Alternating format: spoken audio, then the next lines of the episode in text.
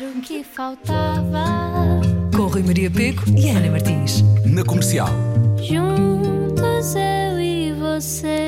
Boa viagem com a Rádio Comercial. Olá, eu sou o Rui Maria Pego. Olá, eu sou a Ana Martins. E hoje estamos numa edição particularmente inspirada. Estamos a conhecer casos de sucesso e, sobretudo, pessoas que não ficam sentadas eh, em casa a olhar a ver o mundo passar. Hoje eh, já falámos com a Eduardo Costa Ferraz, agora Madalena Rogeroni.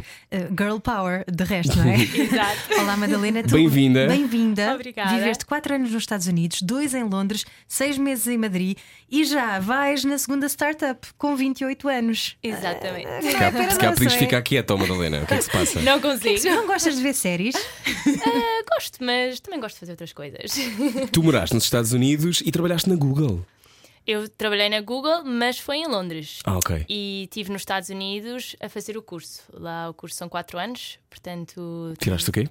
Tirei Relações Internacionais com jornalismo. Uhum. Lá dá para fazer double major, portanto, os dois. Portanto, isto para ti não é assim tão estranho, até Não. porque também a tua irmã, imagino que em casa fingi que estava na rádio também Exato. várias vezes.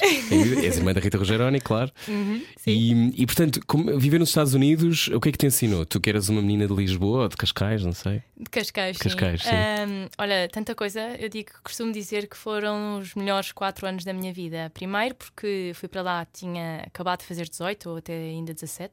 Uhum. E sabia falar inglês QB, mas não tinha amigos, não tinha família, não tinha assim nenhum apoio, nem um porto de abrigo.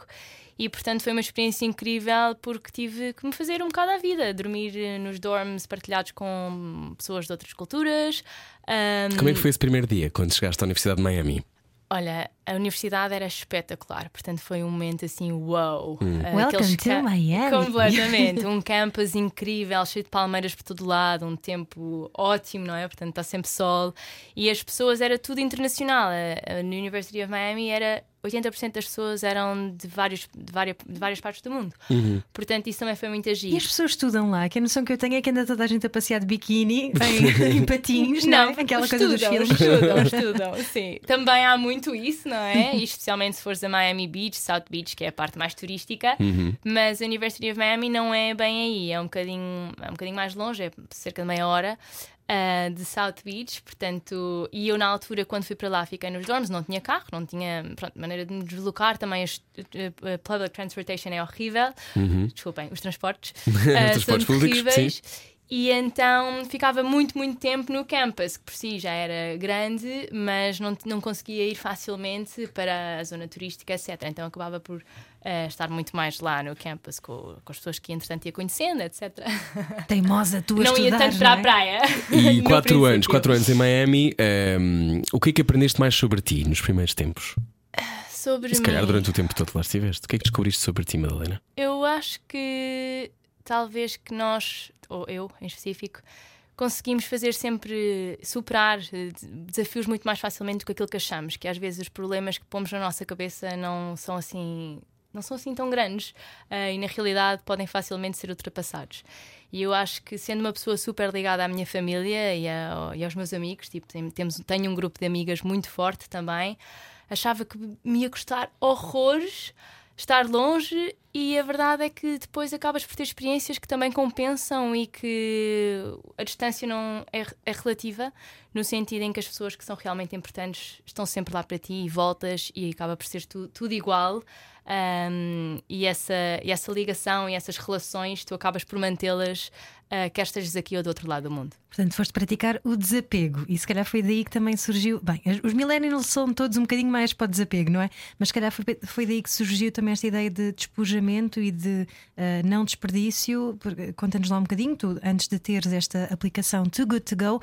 Tiveste uma outra aplicação em que recomendavas restaurantes, uma coisa um bocadinho mais prosaica, mais mundana, não é? Misc, uma das 100 mais quentes da, da Wired, não é? A revista Wired. Sim, Isto é é uma coisa extraordinária. Como é, É que se recebe esta notícia? Ah, estou nas 100 mais hottest startups. Olha, isso foi incrível porque nós nem sequer sabíamos que íamos aparecer. Ah, portanto, quando a revista foi publicada, foi como assim? De repente começámos a. Para explicar, a revista Wired é muito conhecida no mundo todo, sobretudo na, na área de tech e startups, não é? Exatamente, exatamente. E nós fomos uma das nomeadas. ahm, mas pronto, voltando um bocadinho atrás, depois de estar nos Estados Unidos, ah, acabei por trabalhar lá também, na Harvard Media, e depois acabei por ir para a Google, e foi aí que comecei a ter cada vez mais interesse na área de tecnologia. Pronto, depois da Google foi então que voltei para Portugal, uh, fundei a minha primeira startup, o MISC, e isto vem muito da parte que eu gosto também, que é a parte não só de tecnologia, que é uma das minhas grandes Uhum. paixões, mas a segunda seria comida. Portanto, foi juntar, foi juntar as duas e fazer daí uma aplicação em que as pessoas pudessem efetivamente encontrar recomendações de restaurantes, bares, cafés, através de pessoas que já conhecem, portanto, no círculo chegado de amigos. Até porque aquilo que os outros, as pessoas que nós confiamos nos dizem, nós acreditamos mais e, portanto, a Exatamente. recomendação é muito mais poderosa, não é? Tem a ver Exatamente, com isso, imagino. exatamente, exatamente. Pronto, e foi exatamente isso. E agora, neste momento, estou no projeto da Too Good To Go, que é uma empresa que já, que já está em 14 países, portanto não fui eu que a fundei, ah, mas fui eu que, pronto, sou eu que estou responsável pela operação toda em Portugal e outra vez, mais uma vez, combina tecnologia, comida e por trás tem uma missão espetacular que foi isso que ainda me fez ainda mais querer entrar neste projeto, que é reduzir o desperdício alimentar e combater um dos grandes problemas que nós temos no mundo. Uhum. 800 milhões de pessoas têm fome, não é? Passam fome. É horrível, é tipo um número 800 absurdo. milhões. É um absurdo. Mas a expectativa não é que esse número aumente, Madalena? Com, as, com o clima, com os problemas que estamos a assistir, as possíveis guerras podem incluir? Infelizmente, eu acho que sim, mas. Bate já na madeira. fel- Felizmente, ah, eu acho que cada vez mais há mais players no mercado, há mais intervenientes, há mais organizações e há também uma preocupação maior eh, das pessoas no dia a dia em ter um consumo mais sustentável. Sentes Ah, isso nos teus amigos à tua volta e nas pessoas que conheces que, consci- que, tá- que 2020 é esse ano? Sem dúvida, eu, a- é- sem dúvida, acho que sim. Acho que sim, sim. Olha, mas para quem só ligou agora ao rádio e ainda nunca ouviu falar na To Go To Go, explica-nos assim muito sucintamente o que é que é isto? A Too Good To Go é uma aplicação em que, eh, no fundo, a solução e a missão é o combate ao desperdício alimentar e, portanto, permite que estabelecimentos como restaurantes, eh, supermercados, hotéis consigam vender o excedente alimentar que eles têm a potenciais clientes. Portanto, é uma, é uma maneira fácil das pessoas poderem comprar comida de qualidade a preços muito mais, muito mais baratos, não é? irrisórios, que e eventualmente ia acabar no lixo. Portanto, é uma maneira de podermos também todos fazer uma contribuição e ajudarmos para ter este consumo mais sustentável. É um terço da comida que é produzida? Que vai, que vai é desperdiçada? Um terço da comida eh, é desperdiçada todos os anos. É um milhão de toneladas em Portugal. Olha, uma pergunta que pode estar a pairar na cabeça de alguns ouvintes é eh, em que é que isto colide eventualmente com a ReFood? Porque a ReFood normalmente vai buscar também os restos aos restaurantes e distribui para pessoas carenciadas. Eh, Aqui as há um, há coisas um são- ato da compra, não é? Certo, só antes, antes de falar da ReFood, atenção, não são restos. Uhum. Isto são excedentes ou sobras. Portanto, não é comida que está nos pratos das pessoas Claro. e, que, e que, ia, que ia para o lixo. Não, obviamente, isto é bem que comida eu, eu que não como foi. os restos dos meus filhos. Ok, mas Eu adoro restos, como sempre, todos os que encontro, mesmo. mas, mas neste caso são refeições Às vezes, não ou, devia. ou produtos Sim, Madalena, desculpa. que, que, pronto, que não foram vendidos Uhum. um, e que, portanto, depois podem ser, podem ser aproveitados. Uhum. Um, em relação ao ReFood, nós, ainda- nós temos uma parceria com eles também. E como é que nós nos completamos? Ou qual é a diferença, digamos assim? Portanto, a ReFood é uma organização que, no fundo, não tem fins lucrativos e tem voluntários que vai buscar esta comida no- que sobra a vários estabelecimentos. Mas, como é normal, mal ah, não conseguem ter voluntários para ir todos os dias, a todas as lojas, a todas as horas. Pronto, nós não somos uma organização sem fins lucrativos, nós somos uma empresa, não é? Portanto, há um business model por trás disto, mas que se foca em fazer o bem. E como é que nós nos completamos? Por exemplo, estabelecimentos que trabalham connosco e também trabalham com a ReFood, nós recomendamos sempre a que continuem a doar aquilo que já doam para a ReFood, mas que nos dias em que não têm voluntários ou nos horários em que eles não vão lá, então podem ah, fazê-lo através da Too Good To Go. O objetivo aqui é sermos complementares um ao outro e ajudarmos e trabalharmos em conjunto. Outras das coisas também fazemos com a ReFood e com, e com outras que queremos trabalhar, que ainda não fazemos, mas com a ReFood já, é através da aplicação as pessoas também podem doar para estas organizações. Ah, Ah, isso é bom. Sim. Portanto, com a ReFood já está na, na Too Good To Go, na app. Já podem fazê-lo. E fizemos também recentemente, ah, foi em dezembro, se não me engano, no Dia Mundial do Voluntariado, nós revertemos a receita da Too Good To Go em Portugal para a ReFood. Portanto, fazemos algumas destas, iniciativas também para ajudá-los. Mas é, é bom esclareceres isso porque há muita gente que pode pensar: ah, agora vão tirar coisas à ReFood. Não, estão a trabalhar em Exato. conjunto. Não, e aquilo que dizemos, e mesmo o Hunter, que é uma pessoa espetacular, diz é: infelizmente, isto é um problema grave o suficiente para para haver, tem que haver vários intervenientes para podermos combater, porque não, não, não é como se só houvesse espaço para um, pelo contrário, quanto mais houver, melhor. E é uma Então, coisa que já está muito diz bem, desculpa, Diz, muito, muito implementada lá fora, não é? Já- existe em vários países, começou na Dinamarca, não é? Esta aplicação. Sim, começou na Dinamarca, agora já, já em 13 países, Portugal é o 13º, estamos prestes a lançar também na Suécia, portanto 14.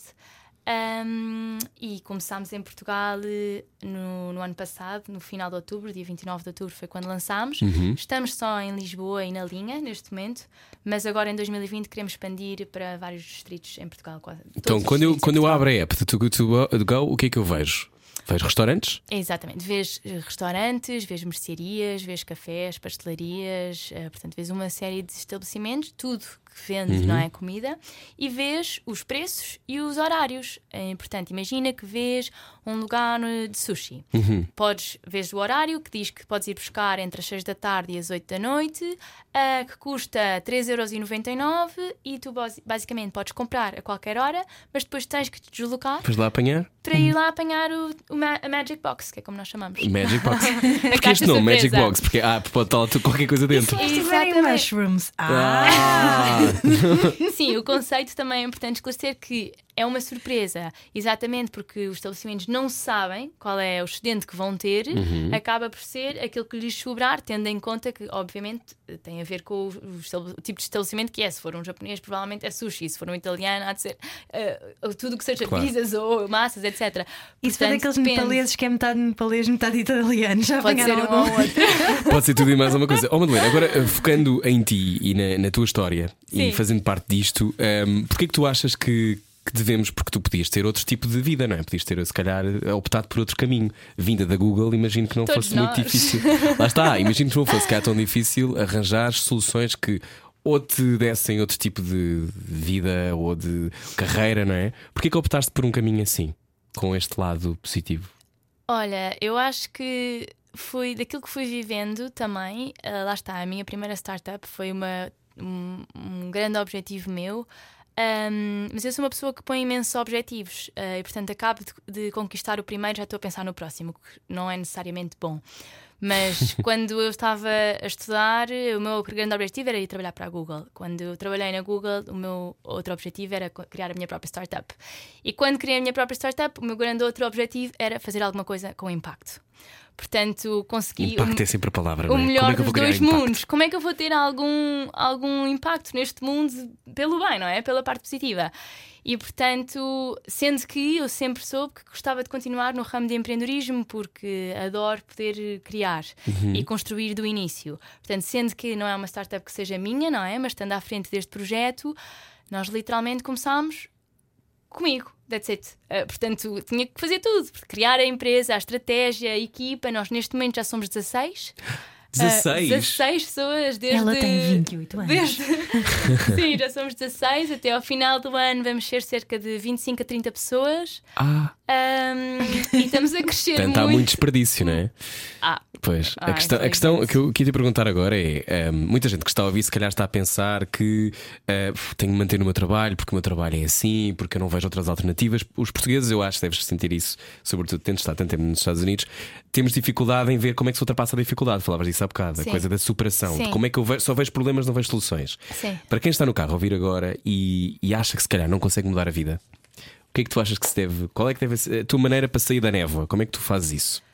Olha, Madalena? primeiro que tudo, eu acho que tem que haver uma grande vontade, não, uma força de vontade enorme e uma paixão grande, porque não vale a pena mudar de vida se for para algo Para que não morno. nos... Exato. Se for algo que, for, que seja monótono ou que não nos interesse realmente, acho que é preciso haver um interesse genuíno daquilo que vamos fazer.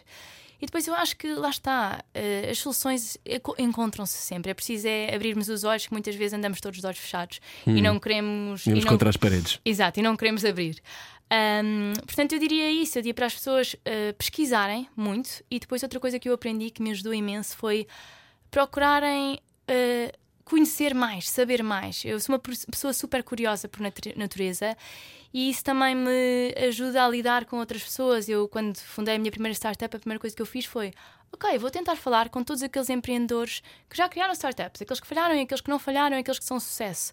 E curiosamente, quase todos me responderam. Portanto, isto de quê? Ficavas surpreendida mensagens com no isso? LinkedIn. Olá, eu sou a Madalena, eh, gostava de falar contigo, tomar um café e as pessoas respondem. Também pertence aos olhos azuis, não a verde, não sei muito bem.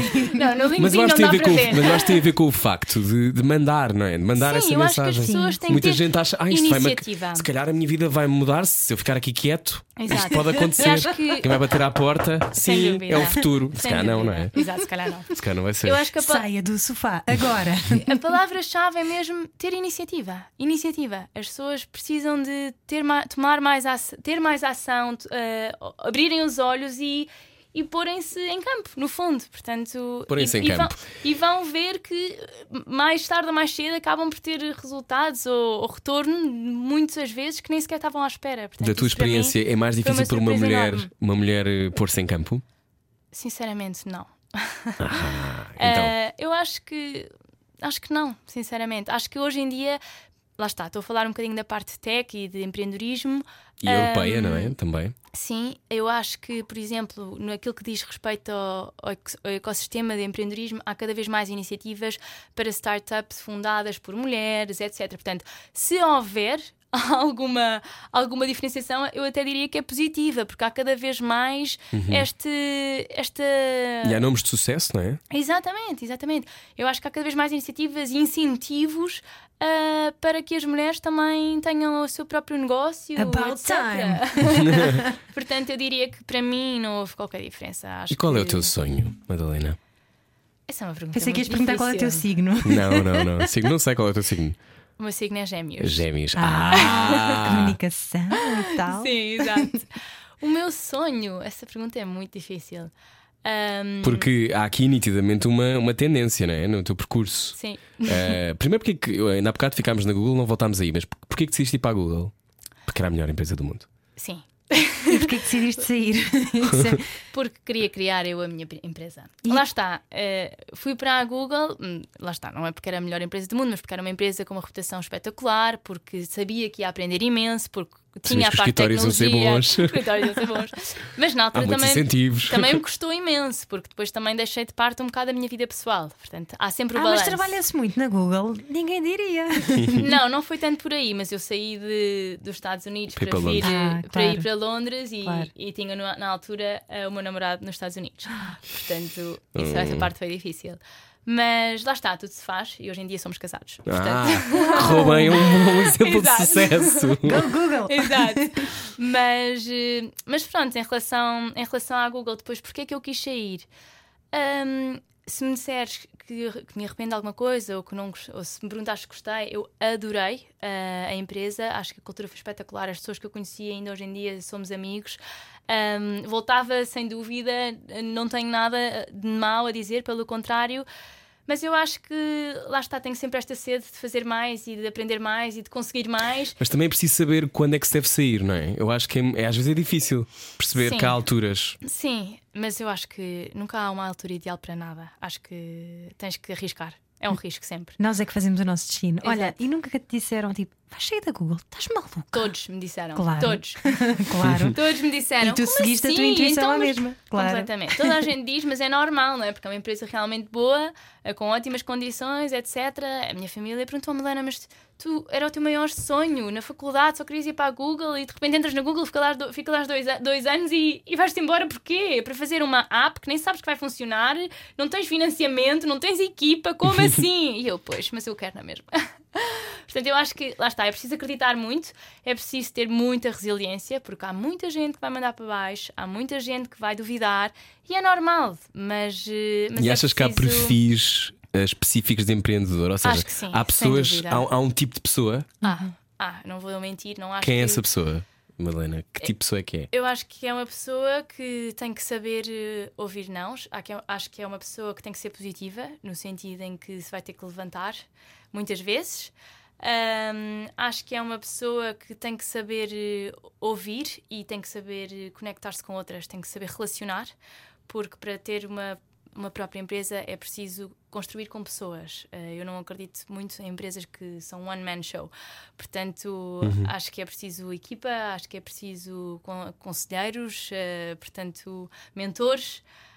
Um, e acho que é é preciso uma pessoa que tenha muita, muita força de vontade e de alguma maneira também ambição. Muito bem. E autodisciplina também, não é? Porque tens que ser Sim. tu a levantar-te da cama Sim. a dizer: Não, hoje eu vou fazer Sim, lá seis está, horas de gerir, trabalho. gerir o tempo é super importante, eh, sem dúvida. Bem, recordando, 800 milhões de pessoas passam fome, um terço, eh, estes, estes números são sempre, parecem gigantescos demais para compreendermos, não é? Um terço do desperdício da comida é desperdiçada e a Too Good To Go faz a diferença. Eh, está em tudo, não é? App Store, Google Store. Exatamente. Está, Essas coisas é todas. grátis, portanto é gratuita, não se paga absolutamente nada. Uhum. Um, já podem utilizar, como disse, ainda só estamos em Lisboa na linha, mas em breve vamos lançar o Porto. Um, e depois queremos estar nos 18 distritos eh, ainda este ano. E quantos restaurantes é que estão inscritos, mais ou menos? Neste momento temos cerca de 170 eh, Uau. restaurantes 170? Sim. Fogo. ativos, eh, portanto deve ser aqueles que já estão registados por volta de 200. Ok, muito bem. Então, se ainda não conhece a Too Good To Go, é agora Too, Go, eh, Daqui a too Good To jantar, Go. aproveita. T-O-O-G-O-O-D-T-O-G-O. Portanto, se não sabe, fica agora a saber. Faz lá outra vez isso. T-O-O-G-O-O-D-T-O-G-O. Obrigado, Madalena. Obrigada, Gostamos dois. muito de conhecer. Eh, beijinhos à Rita e aos teus sobrinhos E aos e toda a gente. lindos. Obrigada. A seguir, continuamos a conversar com mais figuras que mudam o mundo. Vem aí. Um olho no peixe, outro no rádio. Ao jantar era o que faltava. Era o que faltava. Na comercial. Juntos eu e você. Bem-vindo ao Era o que Faltava. Menu de degustação hoje é numa lógica inspiradora. Estamos a falar com mulheres inspiradoras. Eu já estou em ácidos, são mulheres a mais, eu não estou habituado a lidar com tantas mulheres. Eh, Bem-vindas agora ao Era o que Faltava. Balolas Carvalho e Diana Antunes. Olá. Muito obrigada. Olá. Este nome é incrível, Balolas. É um nome engraçado. Sim. Toda a gente começa sempre por Claro, essa parte, não é? Eh, Bem-vindas ao Era o que Faltava. Um, querem explicar-nos um bocadinho do vosso percurso antes de falarmos do que vos traz aqui? Uh, Diana, realizadora? Ok, começa logo por mim. então, sim, sou realizadora. Fala mais perto do microfone, por favor. Sou realizadora, eh, estudei cinema e tenho estado a trabalhar um bocadinho na área de eh, publicidade, Uhum. eh, videoclipes. E este projeto com a Bolas começou há um, um ano e meio atrás. E pronto, isto tem resumido assim bastante o meu último ano e meio. Tem sido basicamente este projeto. Uh, descascar entrevistas, não é? Bucra. um Balolas. Documentário. Sim. um, e o teu percurso, assim rapidamente, para quem nos está a ouvir? Eu estudei jornalismo e depois, eh, portanto, na Universidade do Porto e depois. eh, Passaste saí- por várias publicações, não foi? Sim, sim, a primeira vez que, que saí da. Quando mal saí da faculdade foi para Cabo Verde, estive a trabalhar numa rádio comunitária pronto, e também foi aí que me apercebi que, que era este tipo de, de projetos que realmente eh, me tocavam. E, hum, e depois, mais tarde, quando surgiu a oportunidade de ir à Palestina, eh, portanto, para resumir muito o percurso, que acho que também Sim. não temos muito tempo. hum, ah, ah, pronto, senti mesmo que, que era algo que queria fazer e, e, e tornou-se o nosso foco, como a Diana estava a dizer. Neste último ano e meio, nós não tivemos muito, Hum. muito mais oportunidades de, de divergir.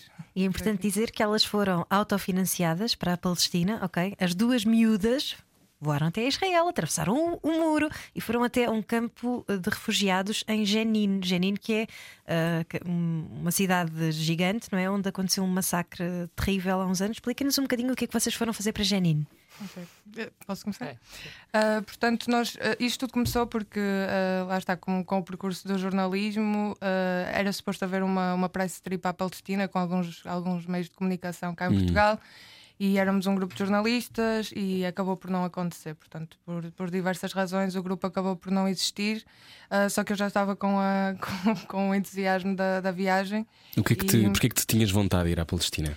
Porque acho que nós todos crescemos ah, a ouvir constantemente o, o nome Palestina e, e recebemos informação de todos os, os cantos, mas a uma certa altura é uma avalanche de informação e nós eh, quase que nos tornamos imunes à, à palavra e, à, e ao sentido Também te é do pedido teres um posicionamento sobre isso quando se calhar não sabes verdadeiramente a que é que realidade se do que se passa lá? é? Sim, eu, eu só quando chegamos lá é que nos apercebemos que sabíamos muito pouco do que se passava. E, e eu também, quando, quando viajo, gosto mesmo de fazer um reset eh, à informação que, que tenho.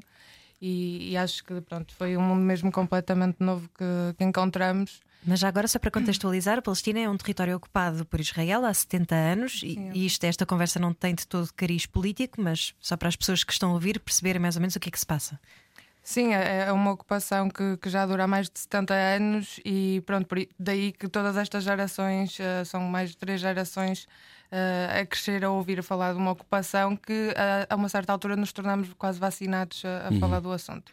Pronto, e depois, quando, como jornalista, obviamente, isto é um, é- é um assunto de, que me, que Um me chamado interessa. hot topic, não é? Sim, Uma coisa claro, que nunca deixa havendo de estar na ordem do dia. Havendo a oportunidade de ir, acho que, que era o, o mais óbvio era querer ir. Pronto, e depois a, a vida eh, incrivelmente fez com que a Diana me mandasse uma mensagem no momento certo, na altura certa, e a, a cerca de duas, duas semanas antes de, de ir para, para Tel Aviv, porque temos que voar por Uhum. Tel Aviv. E, hum, e eu disse, "Oh, Diana, ah, estás-me a mandar uma mensagem nesta altura e eu não acho que seja por acaso, que- queres vir comigo à, à Palestina? Ah, não tenho dinheiro para te pagar a viagem, mas um dia, se, se realmente fizermos a- daqui um trabalho, então podemos, podemos criar algo. ah, E o que é que achaste, Diana? Eu acho que aqui também é importante dizer uma coisa que, a- que Bola está a escapar. Nós não fomos diretamente para a Palestina, não é? Nós íamos um bocadinho. A ideia descoberta. dela era ir a Israel e à Palestina e perceber um bocadinho o que é que se passava Dos dois lados. Nos dois dos dois lados, exato. Só que depois, nós na nossa viagem, começámos logo pela Palestina, entramos logo no campo e aquilo para nós foi, a partir do momento que entramos, não voltámos a sair do campo, saímos na véspera de voar de volta para Portugal. É um campo de refugiados que é um símbolo da resistência pacífica. Sim. Sim, por- sim, porque o Renato, lá está, a, a- a pessoa que estava a organizar essa press trip disse-me: Balolas, se, se vais, então por favor passa por Janina, não, não te vais arrepender. E nós nem fazíamos ideia o que, é que era Janine, quer dizer, tipo, nós chegámos a Tel Aviv, estávamos em Tel Aviv, fomos a Jerusalém, passámos lá uma noite e dizíamos a toda a gente: Ah, como é que vamos para Janine? E todas as- os israelitas passavam. Nós íamos alugar um carro, na verdade. Podemos levar o carro, toda a gente ficava assim com uma cara a olhar para nós, tipo, mas vocês são loucas, ninguém vai a Janine, Janine é o sítio dos terroristas, não sei. Então, Vocês vão ser mortas. Contexto, exatamente, contextualizem que é eh, quem vai, muitas pessoas, a maior parte das pessoas que vai a Israel, e eu já fui a Israel, eh, não ponderam sequer ir à Palestina. Não. é uma hipótese que está no horizonte da maior parte das pessoas. Porquê? Porque, primeiro, é muito complicado lá entrar.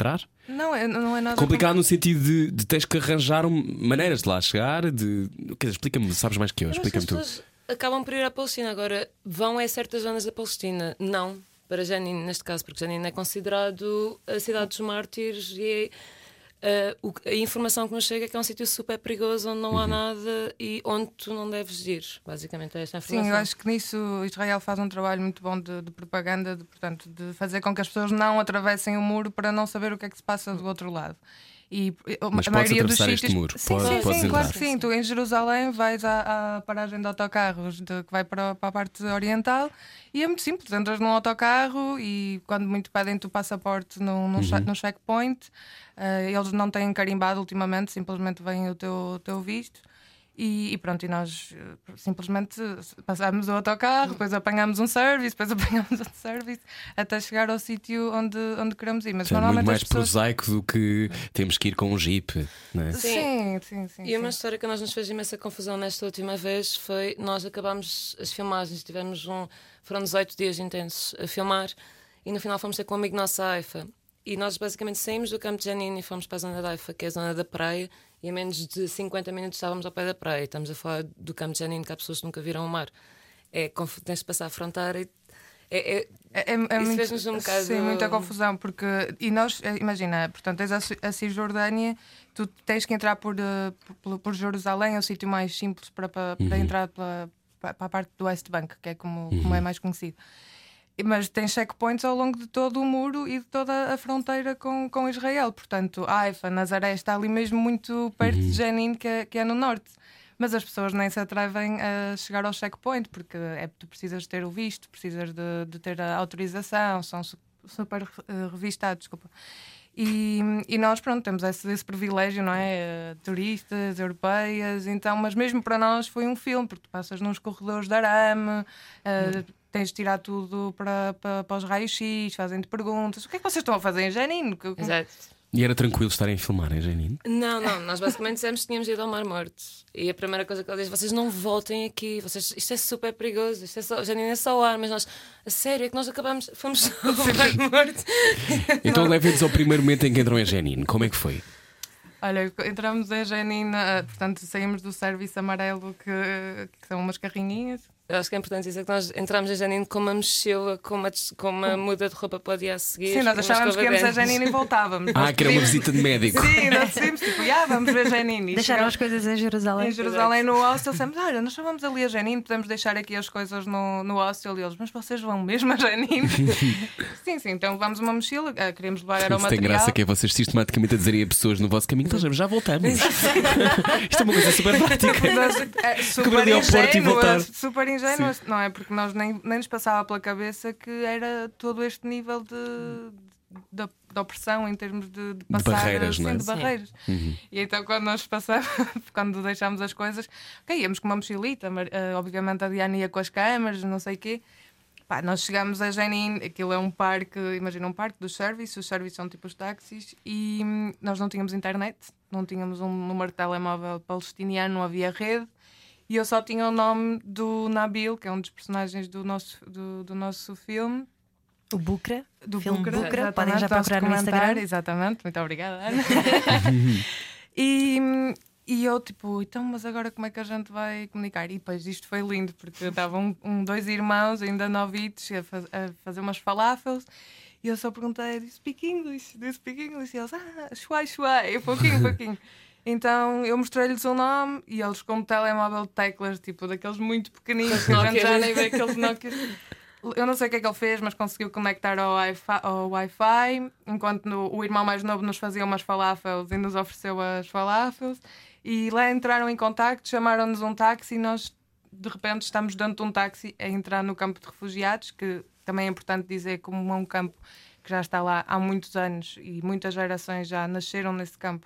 É um campo de cimento. As pessoas normalmente imaginam um campo de, de refugiados com tendas, portanto, a ocupação tem 70 anos, os campos são, são bairros, são, São fixos. fixos. Uhum. Sim, É tipo é um um, bairro social? é só um quilómetro eh, quadrado para 16 mil pessoas.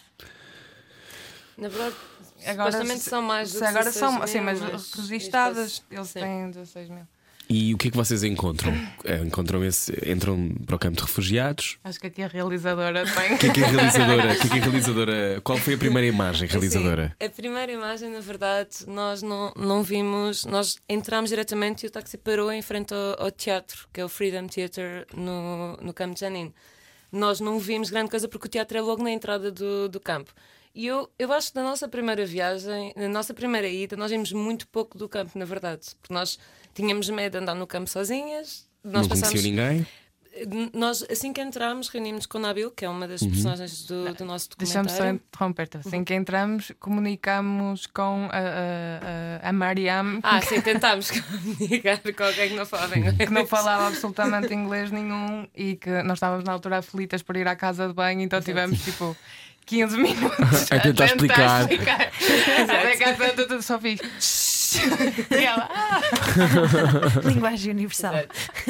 Mas nós, e tá, nós sentámos, e esta história é incrível, nós sentámos com o Nabil eh, durante, eu diria, meia hora a tentar explicar qual é a nossa intenção, o que é que nós queremos fazer, e ele fica durante meia hora a ouvir-nos até que de repente vira para nós e diz: Vocês são portuguesas, não é? Nós sim. Pois é que eu sou casado com uma portuguesa. Nós, Não. assim? foi, foi surreal. Caiu-nos tudo. e a partir daí foi: Vocês têm onde dormir? E nós, não. Ok, então podem, deixa eu ver se tem aqui algum quarto no teatro, caso contrário, podem ficar em minha casa. E ficámos em casa de W. Durante a semana toda. Mas Foi isso durante Sim. 10 E como é dias, que é o dia a dia num campo? Nós aí passámos muito tempo, nessa primeira ida, passámos muito tempo dentro do teatro, a- a assistir ao trabalho deles com, com as crianças, a assistir às peças de teatro.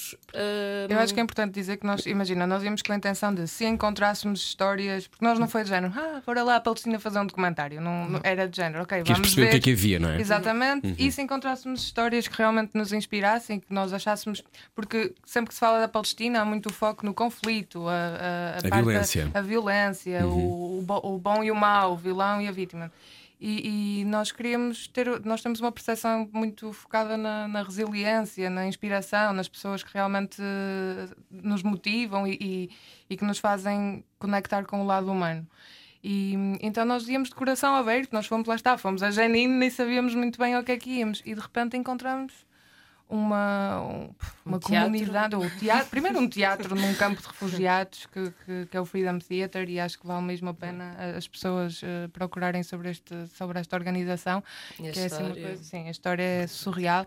Com ba- co- foi criada todo, no início por uma, uma mulher judia que se apaixonou por um palestiniano e que ao deparar-se com ao deparar-se com uh, uh, portanto A toda a, não é? violência que estava a acontecer ali no campo uh, ela começa a reunir os miúdos todos na rua e a explicar-lhes que eles têm que, que manifestar as suas Sim. emoções mas sem violência e começa então pela exploração das artes uns com pintura outros com o teatro outros a cantar e é assim que surge o teatro Portanto, Aquela nós- história de que uma pessoa faz a diferença, não é? Uma pessoa. Sim.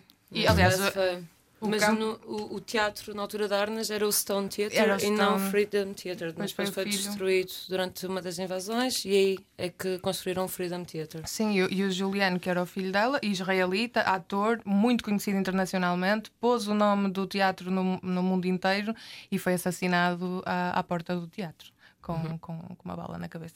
Portanto, há ali muita história. Quer dizer, nós imaginem o que é nós chegarmos a Janine e de repente temos esta, esta revelação. Eu acho só essa parte do teatro e está ocupando, ocupando e também nos fez perceber que se calhar o nosso foco estava todo ali em Janine, porque nós nesses 10 primeiros dias tivemos, 10 ou 11 dias, tivemos basicamente a ouvir só as histórias do teatro, do campo, das pessoas envolvidas e, e só aí percebemos, ok, nós temos aqui uma boa história. Bora. E Nós foi não por vamos isso que conseguir. vocês voltaram lá depois Sim. com mais equipa. Quantas não é? vezes voltaram? Nós tivemos quatro vezes num espaço de Quatro? um ano. Sim. Um ano, Um ano e meio. Então vocês Sim. trabalham em Portugal para ir lá fazer documentários. Este ano foi. Foi um bocadinho. Sim, eu-. Aliás, eu cheguei, esta última viagem de, em que fomos mesmo filmar.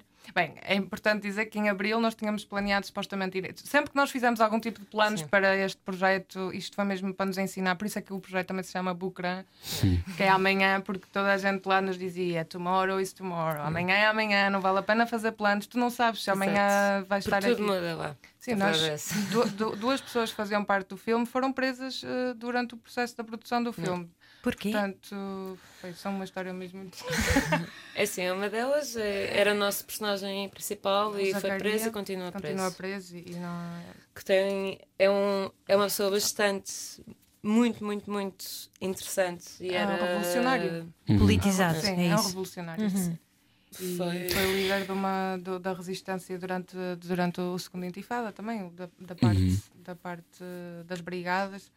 E pronto, é um homem com muita educação, que, que estudou muito por ele. Ele foi, teve, fez parte dos mais procurados de- durante 7, 8 anos, conseguiu fugir e entretanto acabou por se entregar ao E aceitou falar convosco e agora. Sim, Sim. e foi todo um filme nós encontrarmos com ele já sempre às escondidas e a conseguir os contactos para chegar a ele e não sei o quê. E depois Mas também é importante dizer aqui, desculpa, Sim. ele entregou-se à autoridade palestiniana, ele foi preso, enquanto esteve preso, formou-se. formou-se. E hoje em dia, ele, quando, quando é preso, ele já trabalha para, um, para a Palestina, para o Ministério, tentar tirar os prisioneiros palestinos da Uhum. prisão israelita. Ou seja, foi uma pessoa que, que resistiu à ocupação de forma violenta, mas passou a resistir de forma não violenta e, foi- através de, de estudos e. E foi na casa dele o primeiro teatro, o tal Stone Theatre. Exato. eh, e ele viu o efeito, ele nunca teve, foi parte do teatro, mas viu o efeito e adorava o facto de haver um teatro no campo. Então é já em adulto que ele, ele junta-se ao Juliano e diz: Não, nós temos mesmo de ter um teatro no campo. E ele é um dos fundadores do, do Freedom Theatre. Pela possibilidade de poder sonhar. De poder sonhar, de criar oportunidade aos miúdos, porque entretanto tens atores profissionais que saíram do Freedom Theatre Sim. e que estão ah, nos Estados Unidos, que estão ah, um dos nossos Toda amigos, o. Amir, sim, o Amir está na Irlanda. Mas, Portanto, mas para isso tu precisas de ter um amparo do, do lado de lá, não é? De- o que é que se faz num campo de refugiados? Há trabalho? Há... O, o Freedom, é assim, eu acho que a maior parte das pessoas que, tá- que está dentro do campo pequenos trabalha negócios. ali dentro do, do campo. No caso do Freedom Theatre é diferente, porque obviamente eles trabalham muito com as crianças do, do campo. Uhum. Por exemplo, o caso do Tabassi, acho que é um bom exemplo. É um miúdo que é do campo, tirou. Ele foi preso durante as, as, as intifadas. as intifadas e foi na prisão que descobriu um bocado a paixão pelo teatro. Volta, forma-se no. Quando sai, continua a trabalhar com o Freedom Theatre, hum, consegue formar-se em teatro e a partir daí co- começou a trabalhar mesmo como ator e a viajar, ele já viajou imenso para. Inglaterra, É, sei lá onde é que ele andou. Ele, andou um bocadinho por todo lado. Ou seja, Então, estas, eh, desculpa, desculpa, estas histórias basicamente que vocês depois foram juntando e pessoas que vocês foram conhecendo, ah, vocês sentiram alguma resistência pelo facto de vocês serem europeias, portuguesas? As pessoas tinham vontade de falar convosco? Nós Aquilo- somos super bem tratadas. Foi uma... e, e depois é assim, nós, também é importante dizer que nós fomos essa primeira viagem, ok, Hum. conhecemos, e depois dissemos, ok, mas nós não vamos fazer, porque há montes de pessoas internacionais a quererem ir a Janine conhecer o Freedom Theatre Uhum. e, e efetivamente há já projetos documentais sobre o Freedom Theatre. E nós soubemos que havia esta. esta Esta sede. este legado de, Hum. de resistência não violenta, que, que também foi a Arna uma de- Hum. de- dessas raízes, estava espalhado pelo campo. Portanto, havia outros projetos, havia outras pessoas inspiradoras. E então, nós voltámos em dezembro e ninguém que nós conhecíamos estava em Jenin, tipo o Daçuki. Portanto, as pessoas que nos foram aparecendo na primeira viagem não estavam lá. Então, estávamos as duas pela primeira vez, outra- ah, pela primeira vez não, pela segunda vez, à descoberta em Jenin. Mas E essa vez foi incrível. Foi incrível, foi- porque da primeira vez, ah, quando estávamos a sair de Janine, ah, um, um rapaz entrou-nos no táxi, é, é normal partilhar o táxi, e ele nem nos disse o nome, eu só me lembro dele dizer: Não sei o quê, tenho um projeto Tourism for, Tourism for Peace. ah, e aquilo ficou-me na cabeça, mas eu não sabia o nome dele e, e pronto, e, e não dava para, para me lembrar sequer. E depois, quando voltamos a segunda vez, Uh, lembro perfeitamente a Diana estar-me a dizer a balolas, mas nós precisamos de conhecer pessoas, tipo, isto só estamos aqui 10 dias e sei lá por obra de que recebo um pedido de amizade dele uh, no Facebook. Tipo, um Nas dia ideias. antes chegamos lá. O Cosmos a bater Então, palmas. Exatamente. E então, isto, todo o projeto é importante dizer isso: é que nós sentimos a responsabilidade do que estávamos a fazer porque nós tivemos sempre eh, as coisas a alinharem-se à nossa frente. Portanto, nós tivemos sempre muita sorte. E essa pessoa ação que é o é? Khalid, sim, o Khalid Foi conhecia incrível. Toda a gente. Foi o melhor connect que nós podíamos Uhum. ter. Nós, dessa segunda vez nós tivemos 14 dias e nesses 14 dias nós por dia estávamos a entrevistar 4, 5 pessoas diferentes só para Todos os descobrir histórias e perceber quem é que. Nós Com quem conhecemos gente do para o Fatah, do. Amas, nós falamos com, Tivemos- to- nós falamos com gente que não nos olhava nos olhos por sermos mulheres, porque, portanto, aqueles mais extremistas, nós, nós conhecemos toda a gente que havia para conhecer. E então foi aí que fizemos a Bom, filtragem das histórias. Isso é um mergulho gigante na condição humana, não é? Sim, não, dá, não dá sequer para ter uma atitude meia blasé sobre isso, é impossível, porque vocês devem ter lidado com todo o tipo de dor, horror.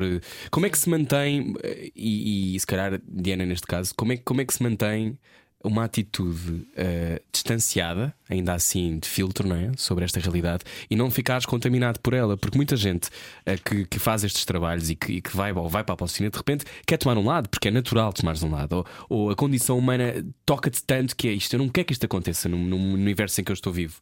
Ahm, como é que se lida com isso? Eu acho que não se lida, eu acho que tanto eu como a voz, obviamente temos o nosso lado. Claro Agora, uma coisa é o meu lado enquanto eu, Diana, eu- e o meu lado enquanto profissional realizadora. E isso não se mistura. Agora, obviamente. ah, que Não, Eu acho que a partir do momento que vais à Palestina, vês como é que as pessoas vivem, a as condições de uma como ocupação mili- militar e não sei o quê, que não é, é impossível tu teres de um lado. É só, eu acho que só há um lado para ter. Sim. Mas sim, nós, eh, lá está, o nosso projeto, nós temos, é importante também dizer que criamos amigos israelitas Exato. que nos ajudaram imenso Exato. com o projeto. Isso é muito importante dizer, porque É não há muito só. importante. E que as pessoas não são todas o mal, não é? iguais. É, E- não, e, isto- tá- e nós temos, conhecemos imensos israelitas que têm eh, bastante interesse em ir a, a West Bank, ouvir sobre Uhum. o que se passou, porque parecendo que não, Israel, eh, tu, tu aos 16 anos começas a levar tipo, com um brainwash Sim, são gigante. obrigados E a aos ir 18 para estás a o fazer uma recruta militar, durante claro. 3 anos. Ah, o Conan Osiris há uns dias esteve aqui e disse-nos mas que quando foi à Eurovisão ahm, diz que foi pela experiência de perceber o que é que era aquilo e também porque não fazia ideia do que é que era o conflito israelo-árabe. Mas ainda assim, ahm, o que ele diz foi que ficou chocado ah, com a experiência dele quando entrou no hotel em Jerusalém e as crianças queriam tirar selfies com ele e que algumas crianças lhe perguntaram: ah, You come from Portugal for the Eurovision? Yes, yes. Do you like our bombs? E ele pensou: Ok, isto está mais eh, enraizado na cultura São, do já que... são décadas, não é? Não é uma Claro, coisa sim. de, de ontem. Um, Porquê este nome Bucra? Bucra, eita, E o amanhã, hum, Eu acho que o, o caminho me chocou mais no campo, o que eu acho que a partir da segunda, terceira vez uh, isto começou a bater bastante e, e, e comecei a dizer isto a bolas. O que me fazia ali mesmo confusão é um, nós olhamos para nós e, e colocamos obstáculos na nossa vida ou, ou, desistimos facilmente das coisas só porque é muito complicado.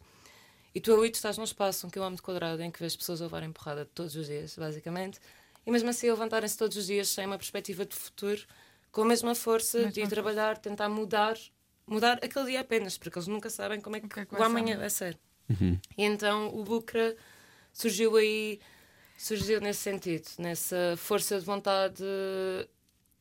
Bucra quer dizer amanhã. Amanhã, sim. É o viver o presente. Tu, tu ali, eh, nós, e, e, acho que todo o projeto para nós também foi uma lição de viver o presente, não poder planear. Sim. Nós em abril recebemos uma chamada numa quinta-feira. A Diana vem ao Porto para combinarmos a nossa viagem de julho.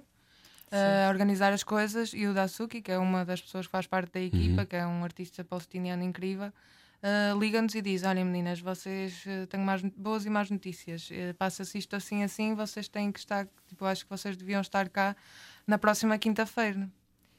E, portanto, para estarmos lá quinta-feira, nós tínhamos, nós tínhamos que ir segunda. Até quinta-feira, porque na avião ia-se embora quinta Na quinta-feira.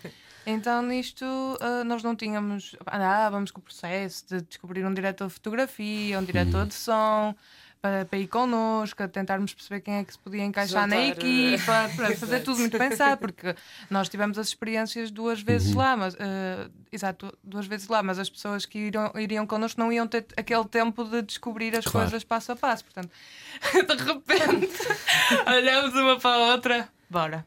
Okay. Segunda-feira estávamos com o André e o André Carrilho, o, André e o Marco, Carrilho e o Marco Ferreira. Uh, no aeroporto e a, a levarmos uma, uma pressão, porque depois ah, fomos sim. interrogados por, pelos israelitas. Ah, isto tudo, a irmos com materiais, mas a sermos turistas, não é? Ninguém podia sonhar que nós estávamos e eles a fazer devem ter começado a perceber que, se calhar, uh, vocês estavam mesmo a fazer um filme. Nós, da última vez que fomos, eu e a Bola já fomos para a Jordânia, Jordânia, exatamente por isso. Outra aventura. Nós, a terceira vez, achávamos mesmo que íamos ficar cá Sim. Houve uma altura que nós estávamos a ser interrogados todos separados e nós não tivemos tempo para organizar as conversas. Porque o que, é que dizias, claro? Não tivemos, eu não conhecia o André, não conhecia o Marco. Estávamos a pôr as coisas nas malas no aeroporto. Carregadas e fomos a Color Photo buscar equipamento. E de repente chegámos lá, nós achávamos, estávamos mentalizados que íamos ter no avião espaço para uh, hum. organizarmos, porque sabíamos que seríamos interrogados no que é o normal, o processo normal no aeroporto. não, eles têm todo um sistema de uh, interrogar, porque íamos com airlines de, de lá. Uh, e somos interrogados cá em Lisboa, quer dizer, quando nós vemos, tipo, eu só olho para a Diana a falarmos mesmo alto, que era para ver se todos ouviam. Mas depois eu a dizer que, que era namorada do Marco. Mas a interrogação vai ao ponto de te confiscar o telemóvel, abrirem o grupo do WhatsApp, verem, perguntaram-nos logo se têm um grupo e nós sempre, nós já íamos isso é com isso preparado, ah, tínhamos apagado as conversas, tínhamos criado um, um grupo falso. Uau, vocês, já, vocês têm que ter esse nível de detalhe. Sim, nós já íamos com isso. Sim, eu, eu fiz documentos tipo de guias de viagem Sim. que era como se fôssemos dois casais e, uh, uhum. e fôssemos para a discoteca e não sei o quê, para curtir Tel Aviv, íamos chupar. Sim, tipo, e por isso é que nós também não Apagar nem tudo as nossas que famílias. Palestina, e-mails, Facebook, todas as conversas antes de apanhar. Vocês já foram quatro vezes? Sim. Sim. Vocês, uh, quando estão cá, estão a pensar no que se passa lá? Claro. Completamente. Não dá para desligar. não dá. Sempre. E... Mas isso depois impede de viver cá, não é?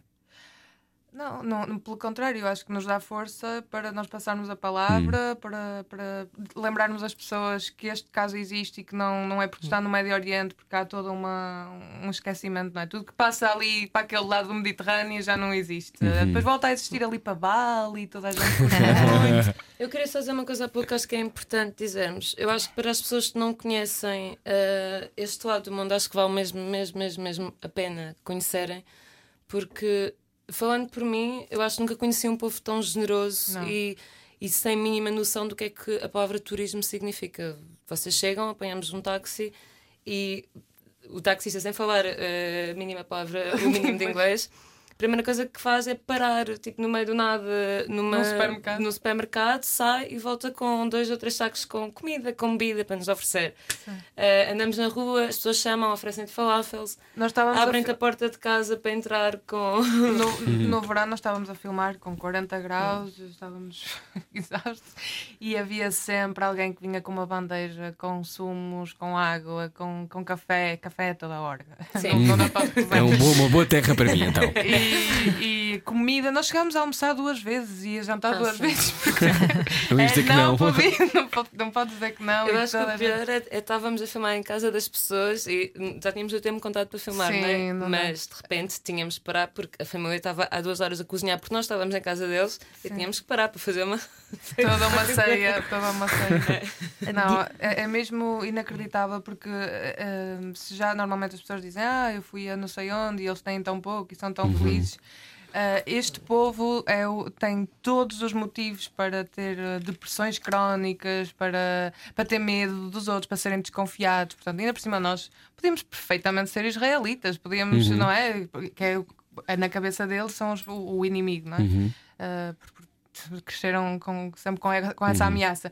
E, e eles veem-te como um ser humano, nós tivemos, pelo menos é a nossa experiência, uh, veem-te como um ser humano e, e abrem-te o coração de uma forma pá, nu- como nunca tínhamos mesmo experienciado. E todos os nossos amigos que entretanto já foram lá, porque entretanto nós damos contactos, vocês têm que ir aqui, nanana, toda a gente vem com exatamente o mesmo feedback, tipo, quem são estas pessoas, como é que isto é possível? Olha, e muito importante, vocês agora voltaram para Portugal depois de quatro rodagens eh, a recolher imagens, estão no processo de edição e pós-produção do, do filme, não é? Do Bucra.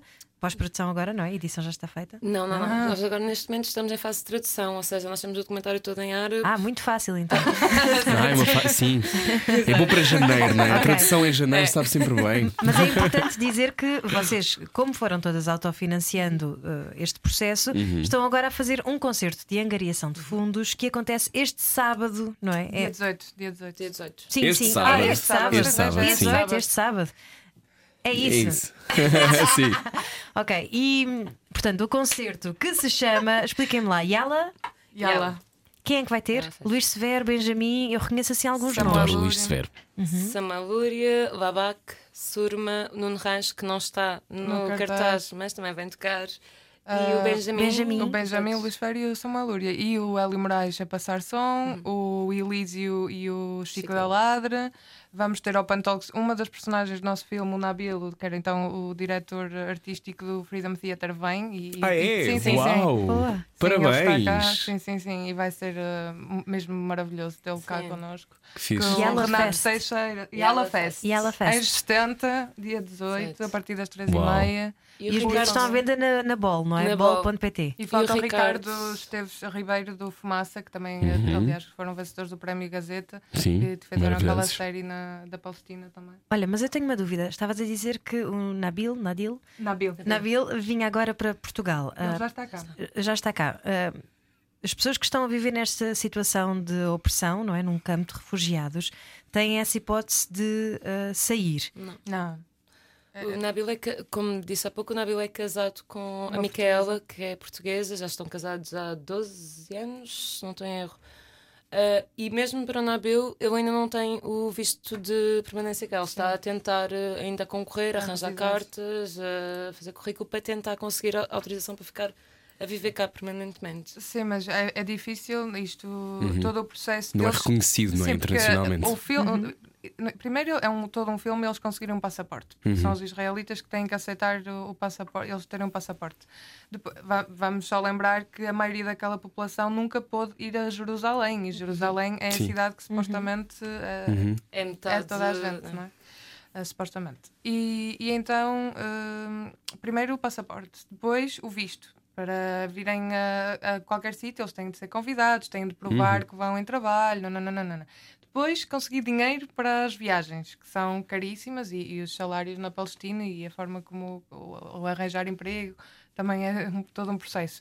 Portanto, há pessoas que se calhar sonham vir a, a um sítio Uhum. e demoram anos, é um processo que demora anos, se é que alguma vez chega a ser. uh, E há pessoas que depois vão para esse sítio e depois já não conseguem sair porque não têm o passaporte para sair e ficam. eu Conheci, por exemplo, um palestiniano que morava na Islândia e não poderia nunca mais sair da Islândia, até alguém lhe dar esse visto para poder, para poder Muitas vezes sair. vão também com, com- sendo refugiados, não é? Com- Sim, com o sim, sim, estatuto de exatamente, com refugiado. asilo. Uhum. Nós também conhecemos amigos nossos que saltam muros, por exemplo, para Sim. ir à praia, para ir à Haifa, Saltaram para ter um a oportunidade de ir ver o mar, acabam por saltar e aquilo basicamente eu acho que é como é que é? Cada vez que és apanhado és preso. Mas à terceira vez perdes, Perdes a ah, possibilidade mesmo de. de concorrer para qualquer tipo de vistos. Mas eles, eita, já estão. Mas era o que eles diziam. Perdido por sempre, perdido É por mil, Sim, não é? exato. Ver o mar nessa. Ahm, Respira, Rui. sim, eh, estava a pensar agora, eh, quando é que vocês gostavam de estrear isto? Ui. Qual é, qual é o. Ah, Bucra. Quando é qual, qual é o vosso sonho agora, no Eu- mais recente? Depois desta angariação de fundos que ajudará a terminar o vosso projeto, o que é que vocês gostavam que acontecesse? É assim, nós Fosse aos festivais, imagino? Sim, Sim. Primeiro queremos fazer o circuito de festivais e depois, idealmente, Vendê-los. colocar eh, eh, a passar em canais públicos, privados. Uhum. O nosso queremos- objetivo é colocar. o- É que o máximo de pessoas possam ver o filme. Não. Qual é o maior desafio neste processo da, da montagem?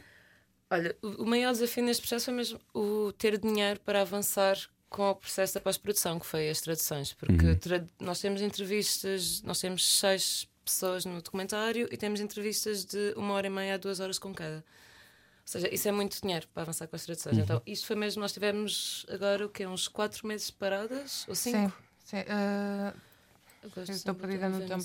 Uhum. Foi, foi quase cinco, meses paradas, paradas, só a tentar arranjar dinheiro para avançar com a parte das traduções. apareceu uma, isto nós temos tem-se dito autofinanciado mas nós temos tido uh, contado com a apoios. generosidade de, de vários individuais que amigos e Uhum. pessoas conhecidas que, que realmente nos têm ajudado para, para conseguirmos levar isto à frente porque se dependesse dos nossos trabalhos e de- das coisas que fizemos para, para conseguir Então as pessoas eh, são fundamentais. é um filme São, feito são, de pessoas são. para pessoas É Isto isso. nós, Uhum. é- E nós, somos nós que atraímos as pessoas. eu acredito que sim as tuas intenções Eu acho que sim. É? É. Muito Eu acho bem. que, que as pessoas com boas intenções se atraem. Muito bem. Ainda bem, espero que também se tenha sentido atraído por este programa, que foi um especial Mulheres Inspiradoras. Uh, Diana e Balolas, muito obrigado por muito obrigada Muito obrigada. Mesmo. O filme Bucra. Sim, diz, diz. Nós pensamos igual. Sim. O filme. Bucra em breve estreará e podem segui-lo no Instagram. É, é essa a vossa plataforma de comunicação, não é? É Bucra underscore film. B-U-K-R-A. Exatamente. B-U-K-R-A, exatamente. Underscore eh, film. E este sábado, angariação de fundos na Anjos 70 e Ala Fest. Ela- Uh, passem por lá, comprem os bilhetes na bola. Muito obrigado por terem vindo. Obrigada. Obrigada. Siga o seu sonho. Era o que faltava. Com Rui Maria Pego e Ana Martins. Na comercial. Boa viagem com a Rádio Comercial. Eu sou o Rui Maria Pego. Eu sou a Ana Martins. Continuamos a nossa viagem por Mulheres Inspiradoras, que é um dos meus. Eu adoro estes caminhos. Por Mulheres Inspiradoras eu gosto muito. Eh, hoje já falámos com algumas pessoas, agora é a vez de Vera Machás. Bem-vinda, Vera. Muito obrigada. Olá. Muito obrigada pela oportunidade de estar aqui com vocês os dois e neste programa que é espetacular. Obrigado, Obrigada, obrigado. Vera. Vera, dizias que eh, hoje estava, acordaste muito bem disposta porque vinhas para cá. Eh, vou dizer exatamente aquilo que disse. Sim. Acordei com aquela sensação dos miúdos quando vão para o primeiro dia de aulas, que é este entusiasmo que toma conta de nós quando nós vamos fazer uma coisa Hum. que é uma surpresa, mas que nos vai fazer chegar com certeza mais longe. Por isso acordei mais cedo, acordei à meia da noite e. Há uma coisa muito importante, é que eu acho que nós todos os dias podemos olhar para as coisas de uma maneira um bocadinho mais especial do que tem vindo a acontecer com, com esta velocidade de informação e de coisas a surgirem na vida das pessoas, que é, de facto, há coisas que nos acontecem na vida que são mesmo boas e que se nós dermos tudo por adquirido, hoje em dia é tudo muito rápido, é tudo muito automático, as coisas perdem o seu sabor e o seu charme. Por isso, hoje aconteceu-me ao contrário. Eu aproveitei todo o sabor de estar aqui e estou muito feliz de estar entre vocês os dois. E, e cá está a prova de que eh, vem de facto falar sobre um projeto na área da psicologia, porque já nos está a dar aqui uma, uma pequenina, um já um pequenino bocadinho recado. boost, já senti o boost da Vera. Que projeto é este? Como é que se diz? É oficina? É oficina. Off de desligar, eh, sina de caminho, sendo que sina se escreve com S, Sim. mas aproveitando esta parte eh, sonora. De facto, a oficina é um projeto que nasceu há mais ou menos um ano. Para quem me está a ouvir, eu vou fazer fazer 43 anos e há um ano não sabia o que é que queria ser ou o que é que queria fazer. Uau. Por isso, nunca é tarde para darmos um rumo aos nossos sentimentos e às nossas expectativas. O que é que fazias antes agora? Um, eu tenho um projeto, há alguns anos fundei com a ajuda do meu pai, que é a Ajuda-me a Ajudar. Depois fui fazendo coisas muito diferentes, como vos disse, cheguei a trabalhar aqui na Rádio Nacional, mas de facto, eh, pensar há um ano que teria um projeto eh, como este estava muito longe daquilo que eu poderia pensar ser possível. Hum, voltando à oficina, então, off de desligar e cine de caminho, porquê? Porque de facto nós às vezes não damos prioridade a esta possibilidade de fazermos silêncio e aproveitarmos esse momento sábio para nos conhecermos melhor. Eu costumo dizer que não é só para nos conhecermos melhor, é para nos reconhecermos melhor. Oficina vem de, de uma piada entre amigas que diziam: ah, vamos à Machados, vamos à oficina, vamos, vamos afinar as peças. Fazer um check-up. Exatamente, e de facto os carros vão à oficina fazer uma revisão e as pessoas vêm a esta oficina fazer uma introspeção. E o que é que é a introspeção? É uma viagem aos cinco sentidos e ter mais ou menos a noção do que é que uh, reside entre a nossa cabeça e o nosso coração. E uma das coisas que eu acho que este projeto faz de uma forma muito simples, porque no fundo conta uma história. Uhum. Eram uma vez sete ferramentas que vivem dentro de ti e que potenciam aquilo que tu tens de melhor. Um, é uma mnemónica, porque de facto fica na cabeça das pessoas, e depois criou aqui um paralelismo que traz a todos nós, inclusive a mim, e acima de tudo a mim, a possibilidade de criarmos este momento de total uh, off e de pensarmos: então, afinal, onde é que eu quero ir? Onde é que eu estou? Para onde é que eu quero ir? Onde é que vive a minha verdade? Isso é quase uma meditação. É quase uma meditação. E eu criei este paralelismo das ferramentas só para chegar mais depressa ao coração das pessoas, porque as pessoas têm muita pressa e eu tive que fazer aqui uma coisa rápida para entrar neste ritmo que vos disse no início da nossa conversa. É tudo tão depressa que convém de vez em quando criar formas de chegar às pessoas. E também temos que ser rápidos. E eu acho que isto das ferramentas é rápido de interiorizar. E, e como é que tu chegaste até essas ferramentas? Como é que eu cheguei? Olha, eu hoje de manhã estava a pensar assim: uh, de facto, uh, esta caixa de ferramentas é um bocadinho o meu kit de sobrevivência. Porque eu há 10 anos uh, perdi o pilar da minha vida e a estrutura mais forte que tive a nível emocional e de relações, que era o meu pai, o meu melhor amigo, com quem eu nunca tive uma discussão. Era o teu pai com... que ligava para a rádio? Era o meu pai que ligava para a rádio quando eu fazia discos pedidos à noite. Uh, era com o meu pai que eu conversava, que eu cantava, que eu tocava, que eu escrevia. Tenho as cartas todas que o meu pai me escreveu guardadas. Por acaso estou um bocadinho chateada porque elas estão a perder cor e não me apetece pôr um plástico por cima, mas é de arranjar uma forma de reutilizá-las.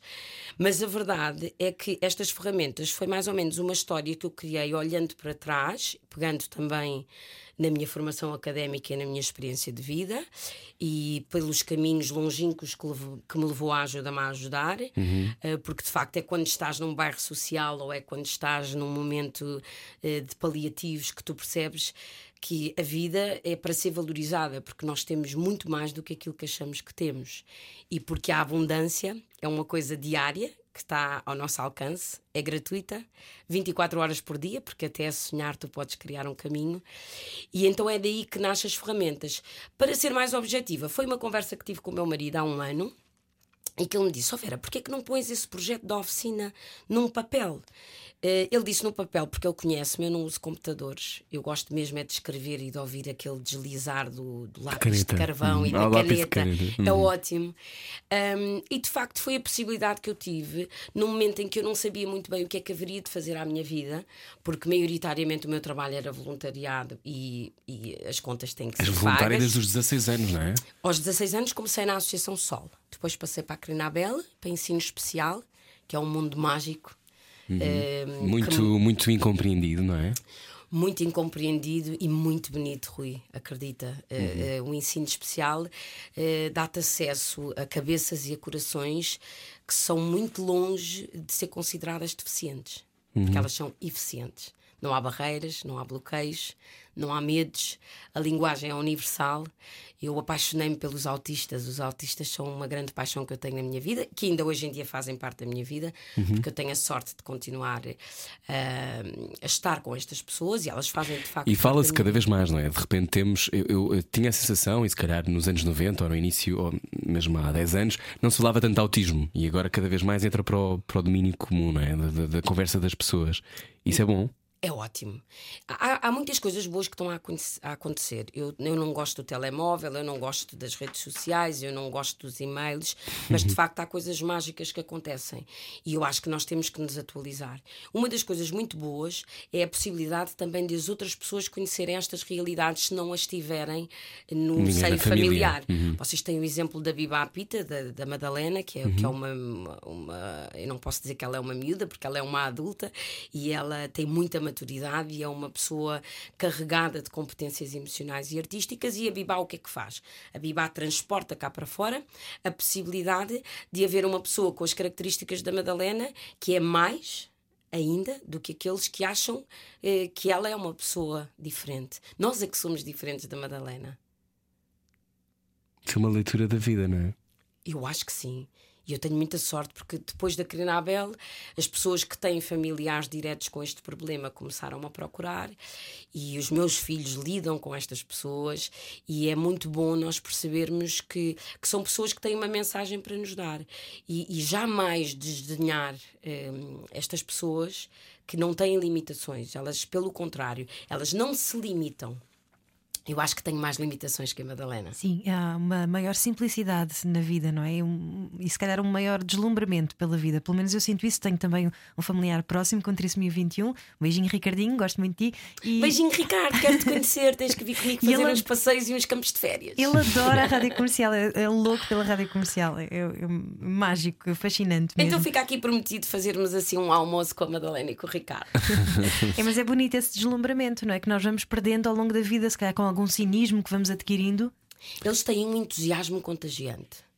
E principalmente eles fazem uma coisa eh, que nós não fazemos, porque nós crescemos, eh, no fundo, entre a escola e a família. Eu sei que não é por mal, porque eu também tenho a minha família e cometo os meus erros diários, mas nós vamos condicionando a outra pessoa. Não faças isto, não digas isto. Eu hoje de manhã estava a pensar assim: vou dizer ao Rui, quer dizer, aquele provérbio do mais vale um pássaro na mão do que dois a voar eu não sei se isto tem que ser uma verdade universal. Uhum. Porquê é que mais vale um pássaro na mão do que dois a voar? Não, não, vai Se os dois que voarem tiverem alguma coisa difícil, mas que nos possa uhum. projetar enquanto pessoas e nos possa dar alguma pica de construção. Sim, e renovação, não é? E, e, quando eu digo construção, é construção e, desconstru e desconstrução também, não é? Uhum. Porque é que nos dizem mais vale tarde do que nunca? Nós somos muito condicionados.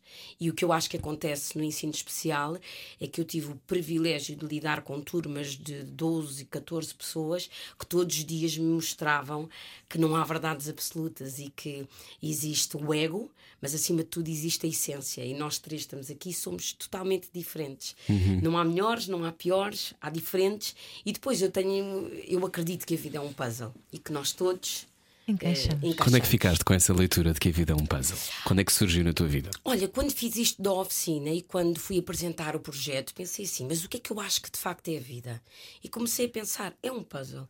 E depois criei um slogan que diz: Nós transformamos nós em laços. Uhum. Aliás, eu trouxe um imã para cada um de vocês. Ah, muito obrigado. Que diz: Tu uhum. transformas nós em laços. Ou seja, quando vocês abrirem o frigorífico, tem ali uma, uma frase que vos diz: tu transformas nós em laços. Todos os dias, estes nós que nós temos que viver e conviver, uhum. uh, podem ser transformados num laço. Isto parece muito poético, eu até já tive quem nos chamasse esotéricos, mas não uhum. tem nada de, dessa, dessa parte. É muito realista. De facto, é uma possibilidade que nós temos todos os dias. É transformar uma coisa cinzenta numa coisa mais verdeada. E, aliás, é, a nossa trincha diz isso: transforma e, portanto, cada ferramenta tem um, um pedido a fazer-nos a diário ou, ou, quando, quando quisermos fazer este momento de introspeção. E nós temos essa possibilidade.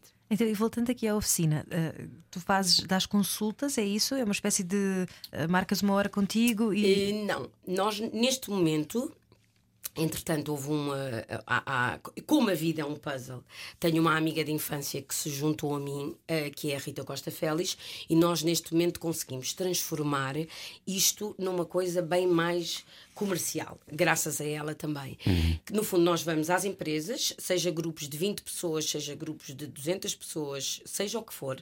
Portanto, aqui a prioridade é o que nos pedem. Nós vamos às empresas, ou trabalhamos também com grupos, ou com escolas, ou com hospitais, ou com universidades. Nós trabalhamos de pessoas para pessoas e nós não fazemos uma consulta, apesar de que eu também faço aconselhamento individual uhum. e fica aqui a deixa, quem precisar. Nós no Instagram somos oficina.work. É só mandar uma mensagem e sim, eu faço isso individualmente. Uma pessoa vir ter comigo e em três momentos apresenta-me o problema, fazemos a desconstrução do mesmo e depois a utilização prática das ferramentas. Mas voltando à tua pergunta, nós neste momento estamos muito mais virados para o mundo empresarial.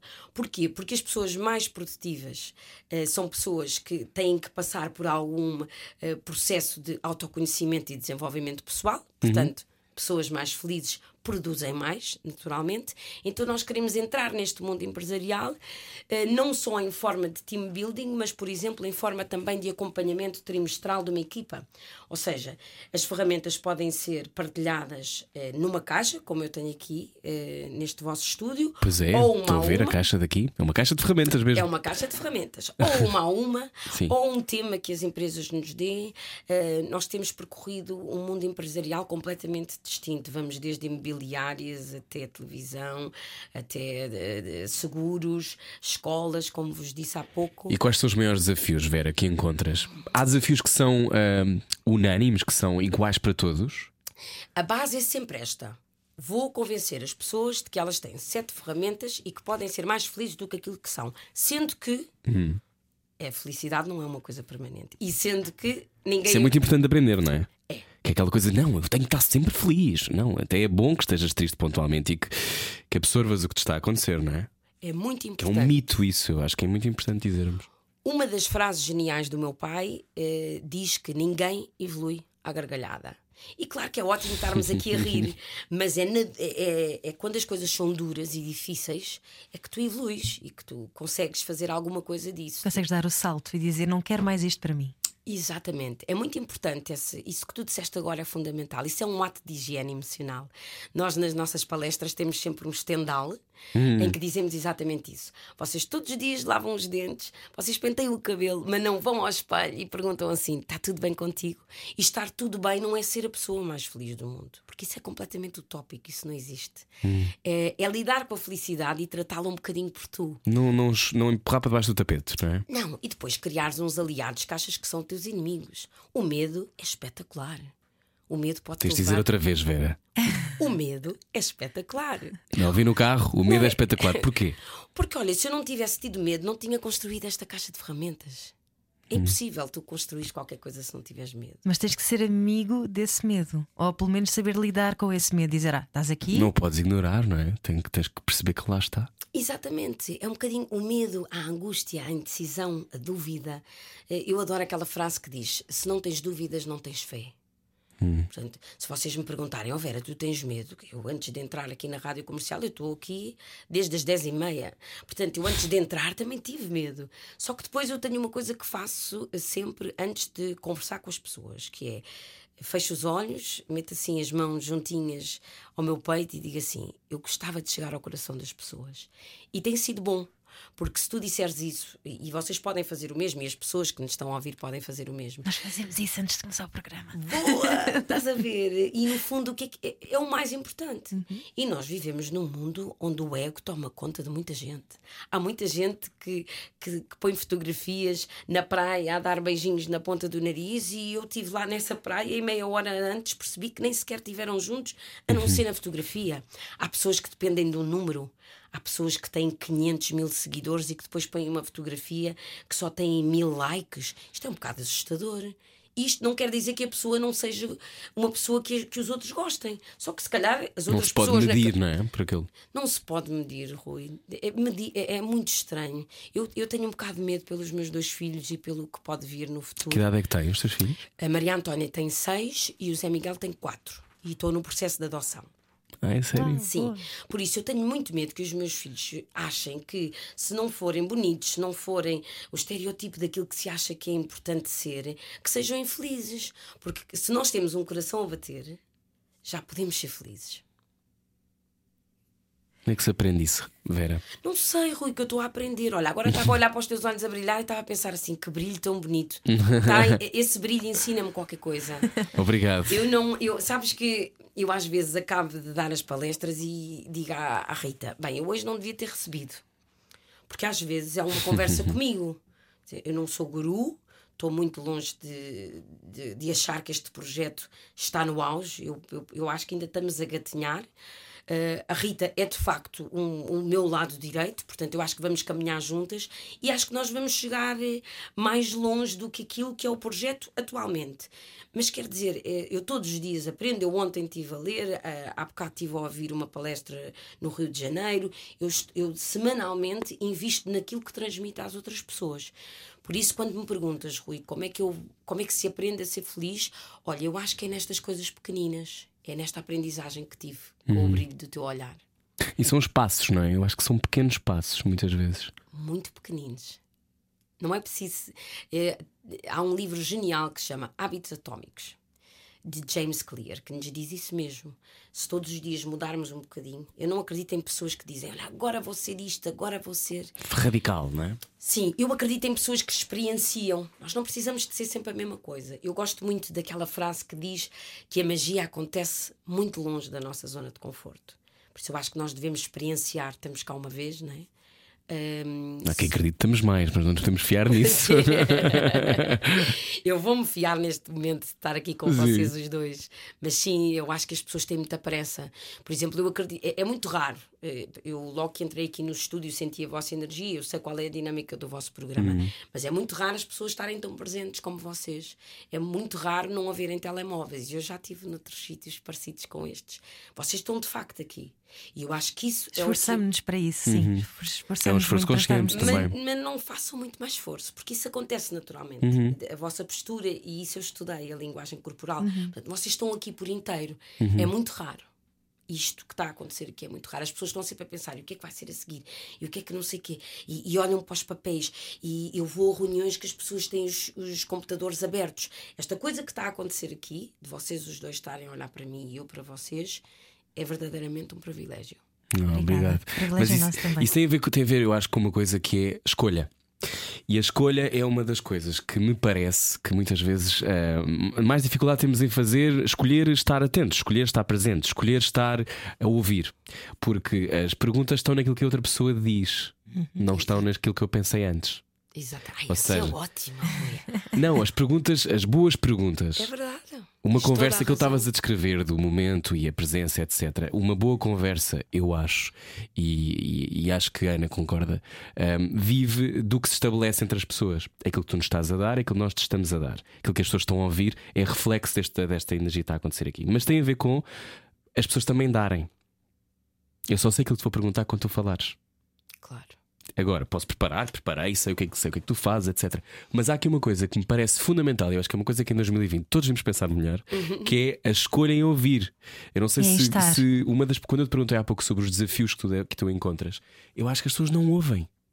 Eu não sei se tu sentes isso. Eu sinto isso, talvez, eh, em momentos de, de, de, partilha individual. Mas hum. depois também deixo as pessoas falarem quando, quando estou a dois um, eu deixo que as pessoas falem, falem, falem. Por isso é que as minhas consultas de aconselhamento estão muito longe de o preço ser à tabela e de serem de 45 minutos. Eu costumo dizer que não sou psicóloga, sou licenciada em psicologia, porque eu acredito numa partilha sem tempo. Portanto, eu tenho que ser coerente com o meu projeto. Portanto, os meus encontros às vezes demoram duas horas.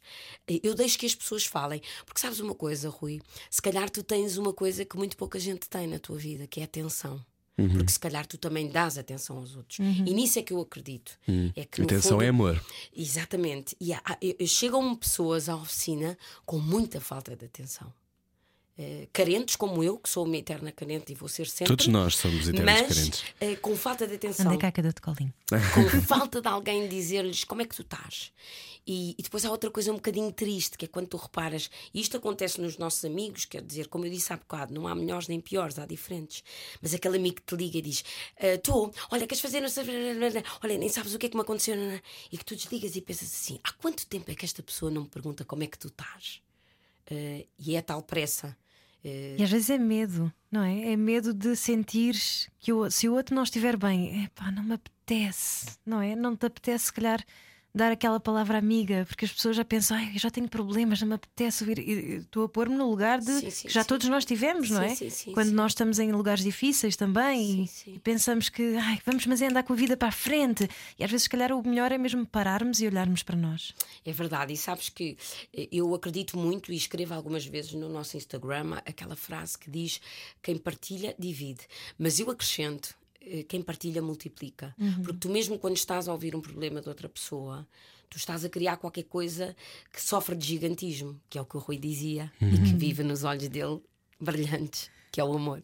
Eu, eu tento que seja. Não está cá sempre. De vez em quando há um bocado de ódio, Vera.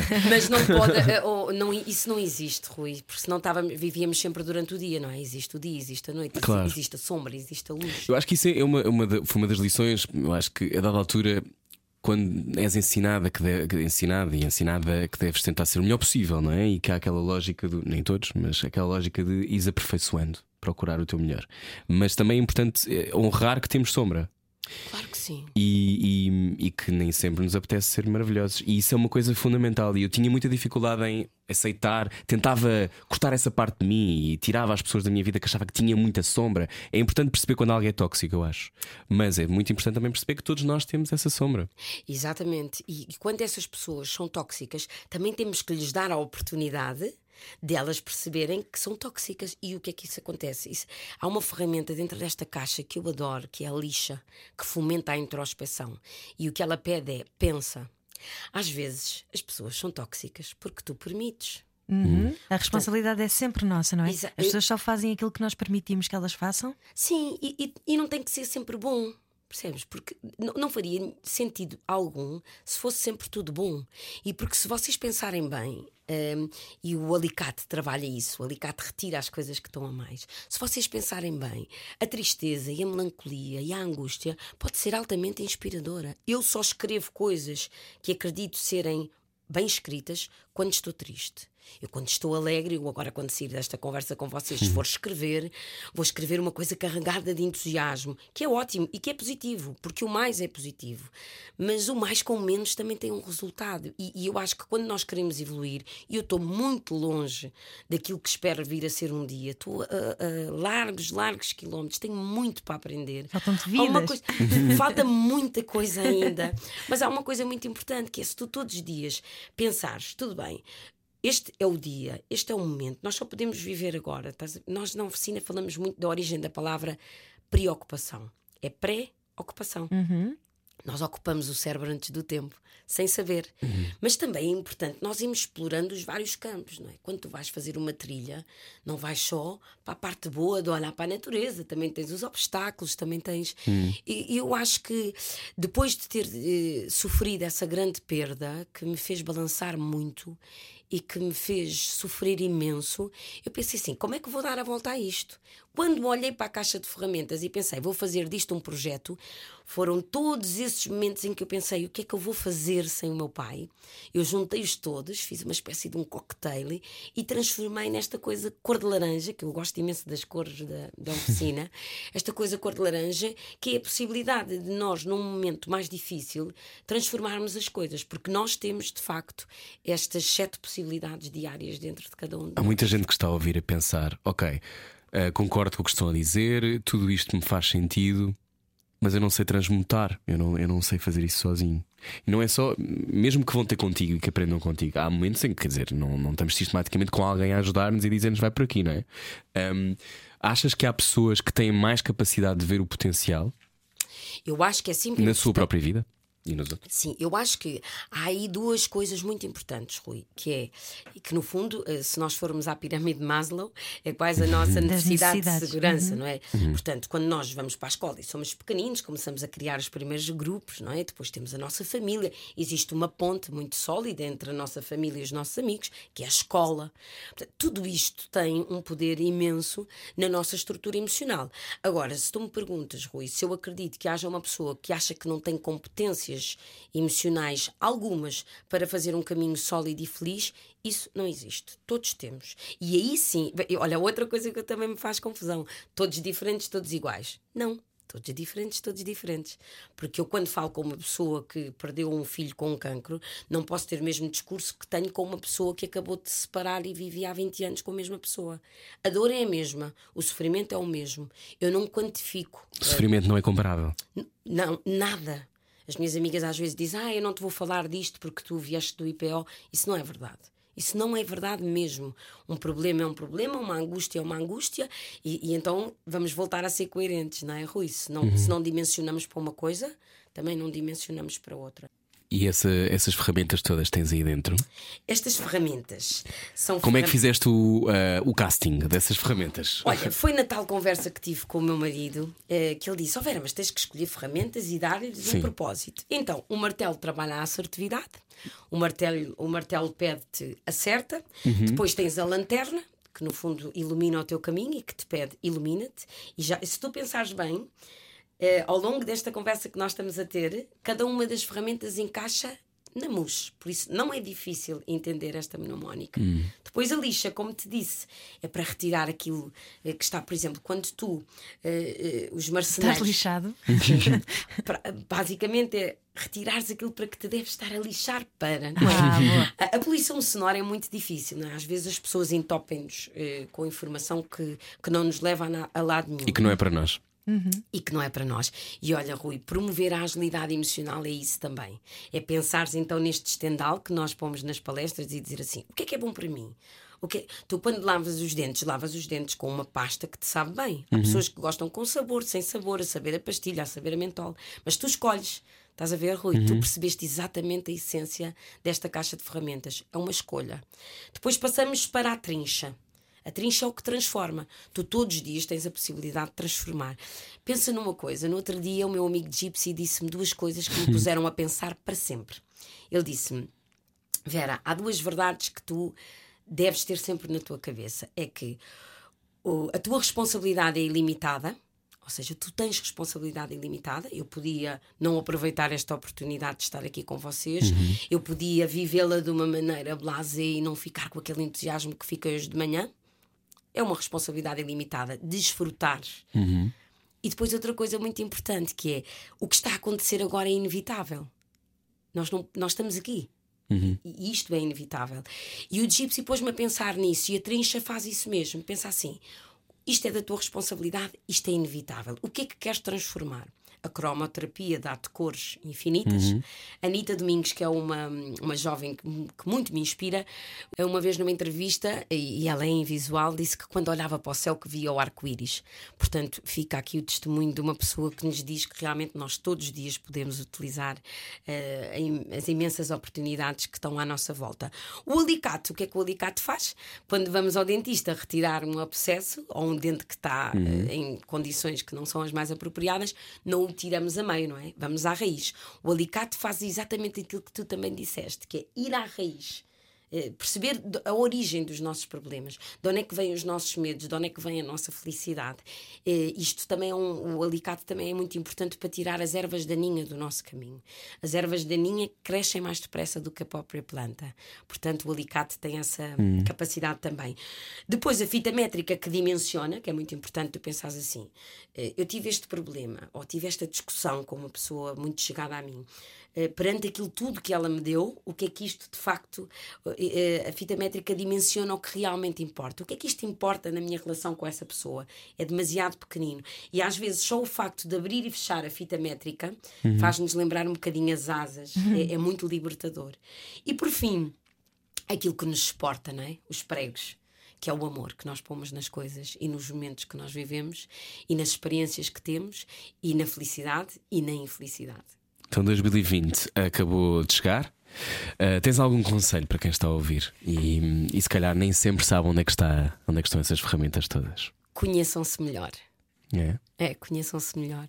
Façam esta viagem interior em casa, desliguem mesmo o botão, desliguem os telemóveis, desliguem a televisão, vão para um sítio sozinhos, uh, aproveitem esse silêncio sábio que, que que é de livre acesso e que, que, pode fazer parte do vosso dia a dia e conheçam-se de, de uma forma generosa. Nós somos mais generosos com os outros do que somos connosco.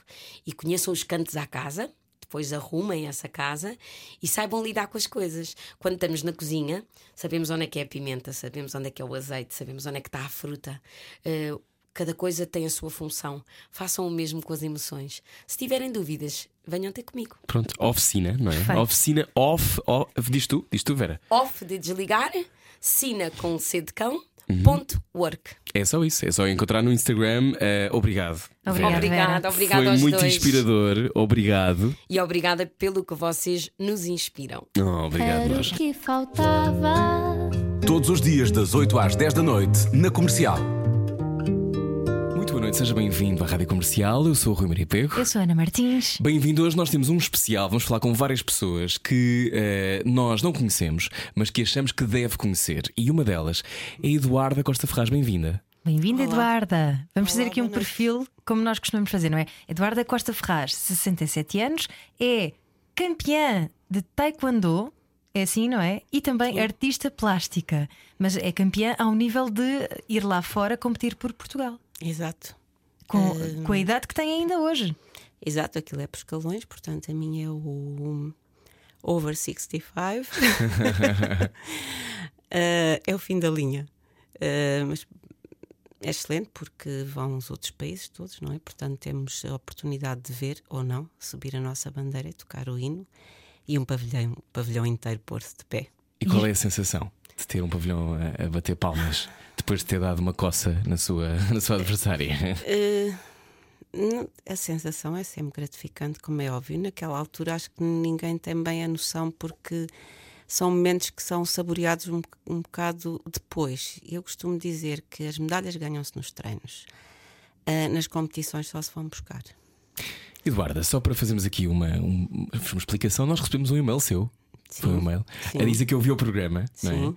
E eh, Que conhecia o teu pai desde Luanda. Exatamente, que se chama Pérez de Luanda. Vamos então até Luanda. Viveu em Luanda, ficou lá até, até a Revolução? Ou, ou- Sim, ainda fiquei, só vim em 76. Em 76. E quando é que o, o, o Taekwondo aparece na sua vida? O taekwondo foi porque eu pensei, bom, eu vou deixar de dançar, porque isto aqui há 20 anos, deixa a dança, era assim, ou, ou se dançava mais ou menos a sério, ou a dança então não valia a pena. Pensei, bom, vou-me dedicar, eu não vou morrer sem fazer uma arte marcial. E fui procurar uma arte Sério? marcial. Mas porquê? Podia só ter surgido para ser uma coisa pontual, mas surge e hoje em dia compete. Exato, nu- nunca, nunca pensei nisso tão. Aliás, Não, eu nem começou? tinha sonho de ser piscino preto. Eu não ligo muito às graduações, porque acho que as graduações estão na nossa postura e na nossa qualidade, primeiro, como seres humanos, E alimentam Como a comparação, atletas. não é? como atletas, Uhum. Ah, e depois é que vem a graduação, porque há pessoas que têm um cinto atado na, na cabeça. E nós é que dignificamos o próprio cinto e a própria modalidade. E o desporto, para mim, vem antes de tudo. Devia começar no berço, quase, Acha? acho. Mas quando é que começou? Uh, comecei bastante tarde, comecei quase aos 50, ou em 2000. Em março de 2000, diz o meu, o meu cartão. Eu Então qual é o seu título outra, atual agora? Campeã do mundo e campeã da Europa. Campeã do mundo e campeã da Europa. Mas Aos diz isso como se não 67 fosse anos, nada. Eduarda Sou Costa campeã Ferraz. do mundo, campeã da Europa. Então, Igor, o que é que, o que, é que faz um campeão? Treina! Treina e, hum, sobretudo, o que eu gosto é, é de ser uma referência. É as pessoas pensarem que também podem fazer e também podem chegar lá. E os miúdos virem pedir: Ah, posso tirar uma fotografia consigo? E eu pensar: quem sou eu ao pé destes, destes miúdos têm mundo à frente deles? Mas é gratificante e, e ver que eles ficam satisfeitos porque se eu lhe dou um bocadinho de atenção ou se digo, ou se tenho uma palavra, aliás, eh, acho que deveria, todos devemos ser assim, sendo campeão ou não, desde que sejamos mais velhos. Aliás, todos, desde os pequeninos para os mais velhos, porque eu não sou daquelas pessoas que gosto das crianças só porque elas são crianças. As crianças têm que me conquistar. Isto é, é duro de ouvir dizer, mas eu não eu acho nada, eu assim. concordo plenamente. Tem-me conquistar como qualquer, só por ser criança, nha, nha, nha, não, não faz muito o meu. Pronto, e, e temos, temos eh, bons atletas. Agora o que temos é. Então os limites estão onde? Os limites estão no nosso corpo. Os É porque limites- aos 67 anos ser campeão do mundo e da. Europa. Sabe que eu não tinha dito ao meu mestre, ao mestre, eu quero ter uma nota que é uma nota altíssima, que é um 7, porque o resto não. Ele diz, porque não sei o que, agora não tem 30 anos, eu está bem, mas eu gostava de ter. Ou seja, isto é. É estar sempre à procura de melhorares. Hum. Não, Acha que a vida é isso? Acho que sim, a vida é feita de desafios, senão não tem piada nenhuma. E, aliás, isto é desafiar-nos, desafiar-nos a nós próprios. Hum, em para, para, para, para, para o meio de um tatame, com seis juízes olharem para nós, não sou só eu, qualquer atleta. Ah, e noutras modalidades, como por exemplo a patinagem artística, que é uma coisa que eu adoro. Hum, a ginástica da- de rítmica, eu acho que aquilo realmente são, são físicos iluminados, só pode, para fazer o que elas fazem. Aquilo é fantástico. E ah, há idade limite para competir no, no escalão? Está no escalão de mais de Ah. 65? A, a, É. a minha acaba aqui. Acaba É o aqui. fim da linha. Não, mas há idade, há idade limite, ou seja, hum, Ah, Pode ter há o- 70 ah, e competir, pode ter 75. É assim, é preciso, é preciso hum, ganhar determinadas provas que estão no, no ranking. eh, há um selecionador que seleciona. Uhum. hum, e há um ranking de Portugal, como há o ranking de todos os países, para levar atletas. Nem, não são todos que podem, senão. Portanto, são aqueles que têm mais pontuação. Depois o ranking é feito. Eu não percebo nada disso. Nem me quero meter nisso. Não é a minha, não é a minha área. Eu só tenho que, que treinar e competir. uhum. Mas sim, há muitas exigências. Agora, pronto, temos o problema de apoio zero. Zero mesmo. Zero mesmo. Eu estive na China em novembro do ano passado, onde competi. e ganhou. Foi pago por si. Tudo pago por mim. E estive na Turquia, onde foi. Na China foi mundial. Ganhou os E- dois. Ganhei os dois. Ah, e este ano, em abril, foi na Turquia, porque assim, o meu título de campeã do mundo é de dois anos, porque só agora é que vai haver, em 2020, em maio, este ano é na Dinamarca, felizmente, é mais pertinho.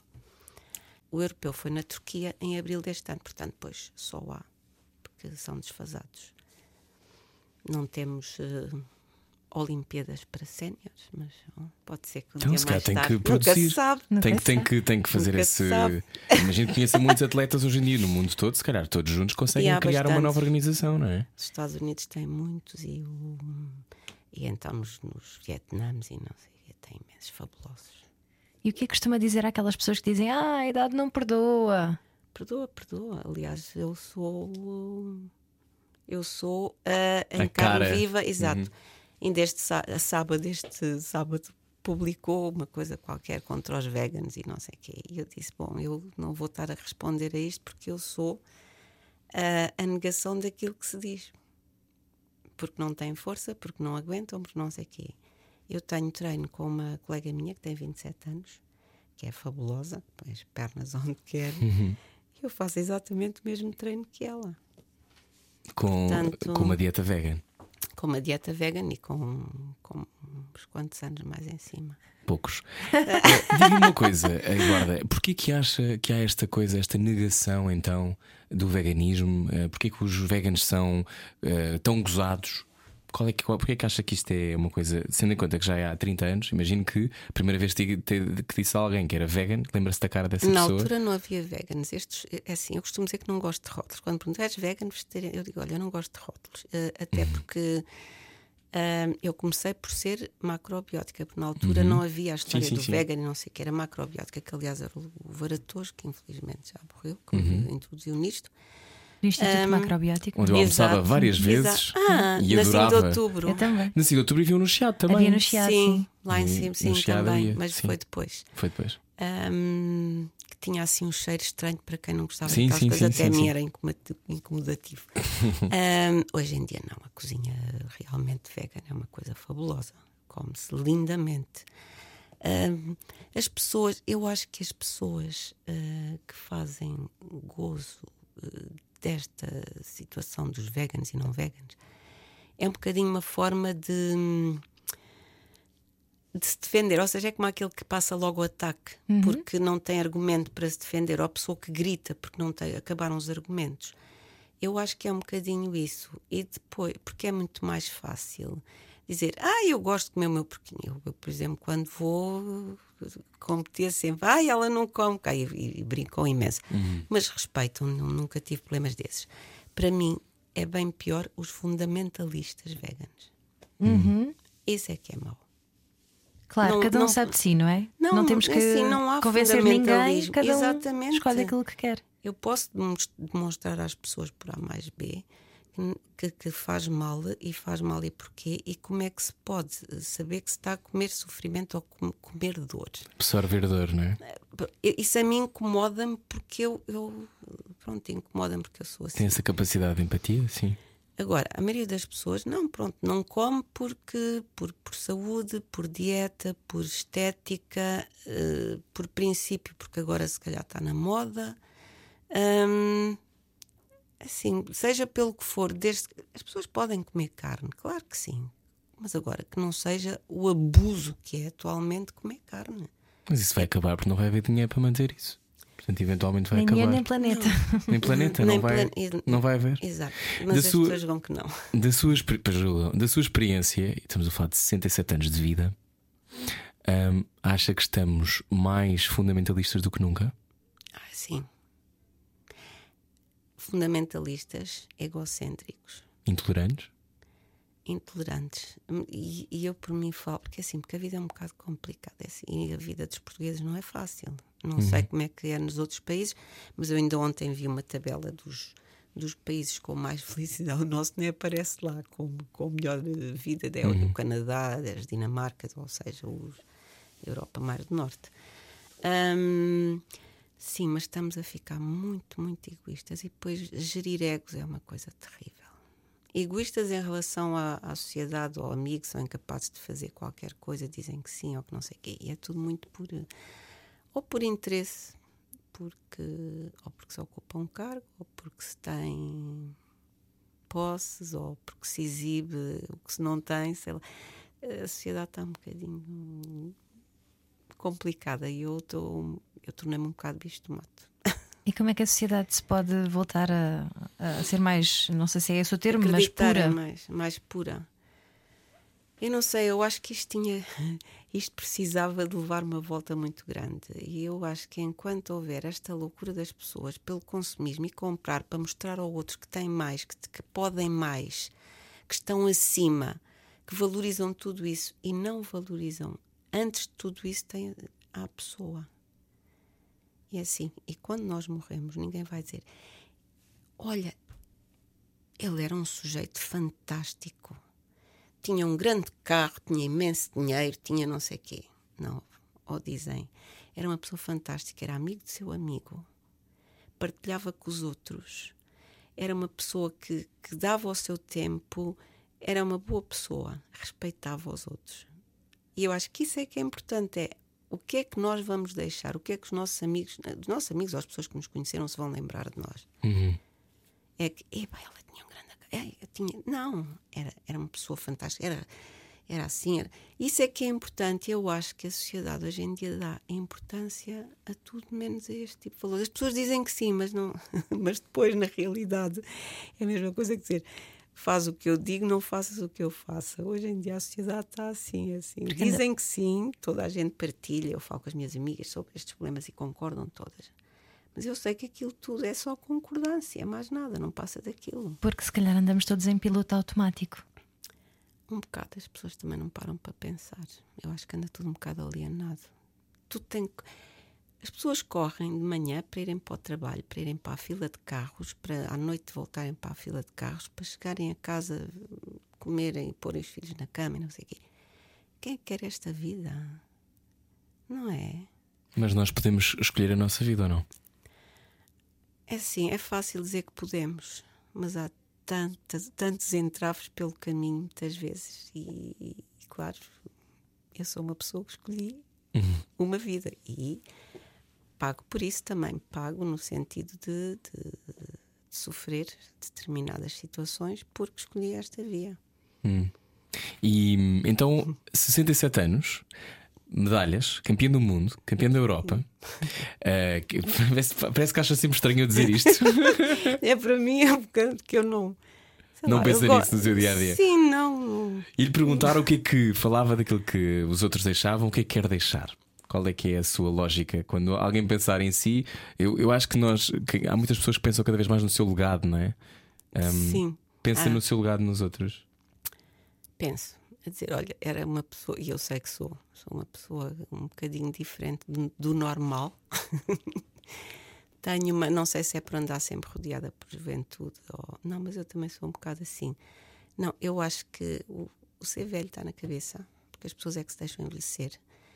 Primeiro porque matam a criança cá dentro deles, porque apetece-lhes rir, ai não riem porque têm vergonha, porque não sei o quê. Ah, ai, eu queria fazer piruetas ali para o meio. Ai, não faço porque fica mal, porque outros vão pensar que não. Ou seja, as pessoas estão sempre muito contidas. Ah, o meu legado, dizer, olha, ah, eu pensando nos meus netos, olha, a minha avó realmente não tinha nada a ver com o resto. o meu neto outro dia disse: oh, avó, disse à minha professora, não sei de qual é a disciplina. Ah, Que a avó tinha uma avó que era campeã do mundo porque era não sei o que ligada às artes, por causa das artes, e ela disse: Ai, eu quero imenso, então traz cá a tua avó, quero imenso conhecer. Portanto, ah, sei lá, que os meus netos apreciem isso e quem me conheceu, e, e sobretudo que eu era uma pessoa que. Sou uma pessoa que estou sempre dentro daquilo que eu posso ajudar os outros. Ah, não quer dizer que seja monetariamente, mas ajuda. Eu tenho os velhinhos por causa dos animais que eu vou buscar a casa e levo-os e vou-lhes limpar a casa e faço assim umas coisas que não. Pronto, coisas que eu não, normalmente não conto e não digo. Isso essas- faz-me feliz. É que é assim, dá felicidade aos outros. Isto é, um- isto é um bocado egoísta, se reparem. Eu fico feliz porque dou felicidade aos outros. Ou seja, aquilo que eu faço fa- torna-me feliz. E eu acho que as pessoas, se fizessem isso, percebiam que dar dá felicidade. Porque é verdade. Partilhar. Ver as pessoas, ainda agora quando vinha para cá, vinham duas raparigas, eu perguntei-lhes onde é que eram, já são de Timor. Perguntaram-me se era não sei para onde. Eu sou um bocado parou a andar de transportes públicos porque nunca andei muito. Ahm, e vim com elas de meta. Elas queriam não sei o quê. E eu, ah, ao dentista vieram de Timor, uma medida que deve ter tido qualquer coisa. E eu disse: Mas olha, então eu saio, em vez de ter saído na estação, que era para vir para aqui, saí naquelas iam sair, porque não custou nada. Depois disse: Olha, lá fora, depois eu pego no.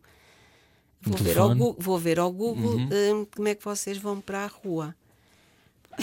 Eu até penso, elas devem estar a pensar, "Hum, que gente estranha, deve querer alguma coisa, porque é porque nós depois, nós próprios, Somos sentimos que- desconfiados. Exato. Mas não, elas coitadinhas aceitaram tudo e não. Se fosse outra pessoa, se calhar pensaria: "Hum, o que é que ela querá? Isto deve ser artimanha. Porque isto tudo hoje em dia faz com que desconfiemos uns dos outros. Porque é Mas verdade. às vezes temos de desconfiar de facto, não é? Ou seja, eu Pois, percebo, eu eu percebo essa leitura e sim. concordo com ela e tento sempre confiar e, e ouço e ajudo essas coisas todas, mas pontualmente há pessoas que nos querem de facto enganar. Não...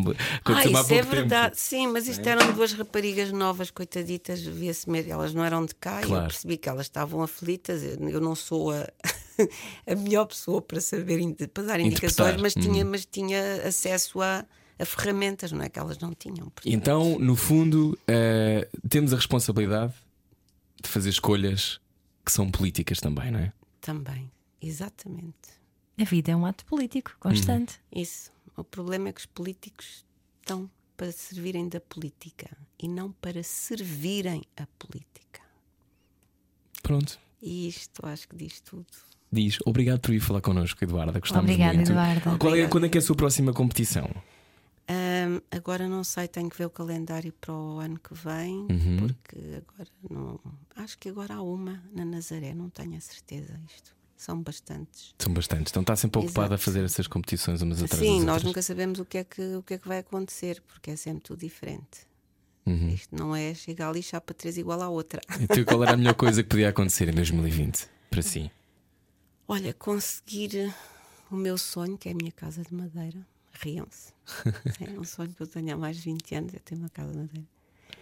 Ahm, que está tudo muito complicado. As câmaras municipais são desastrosas.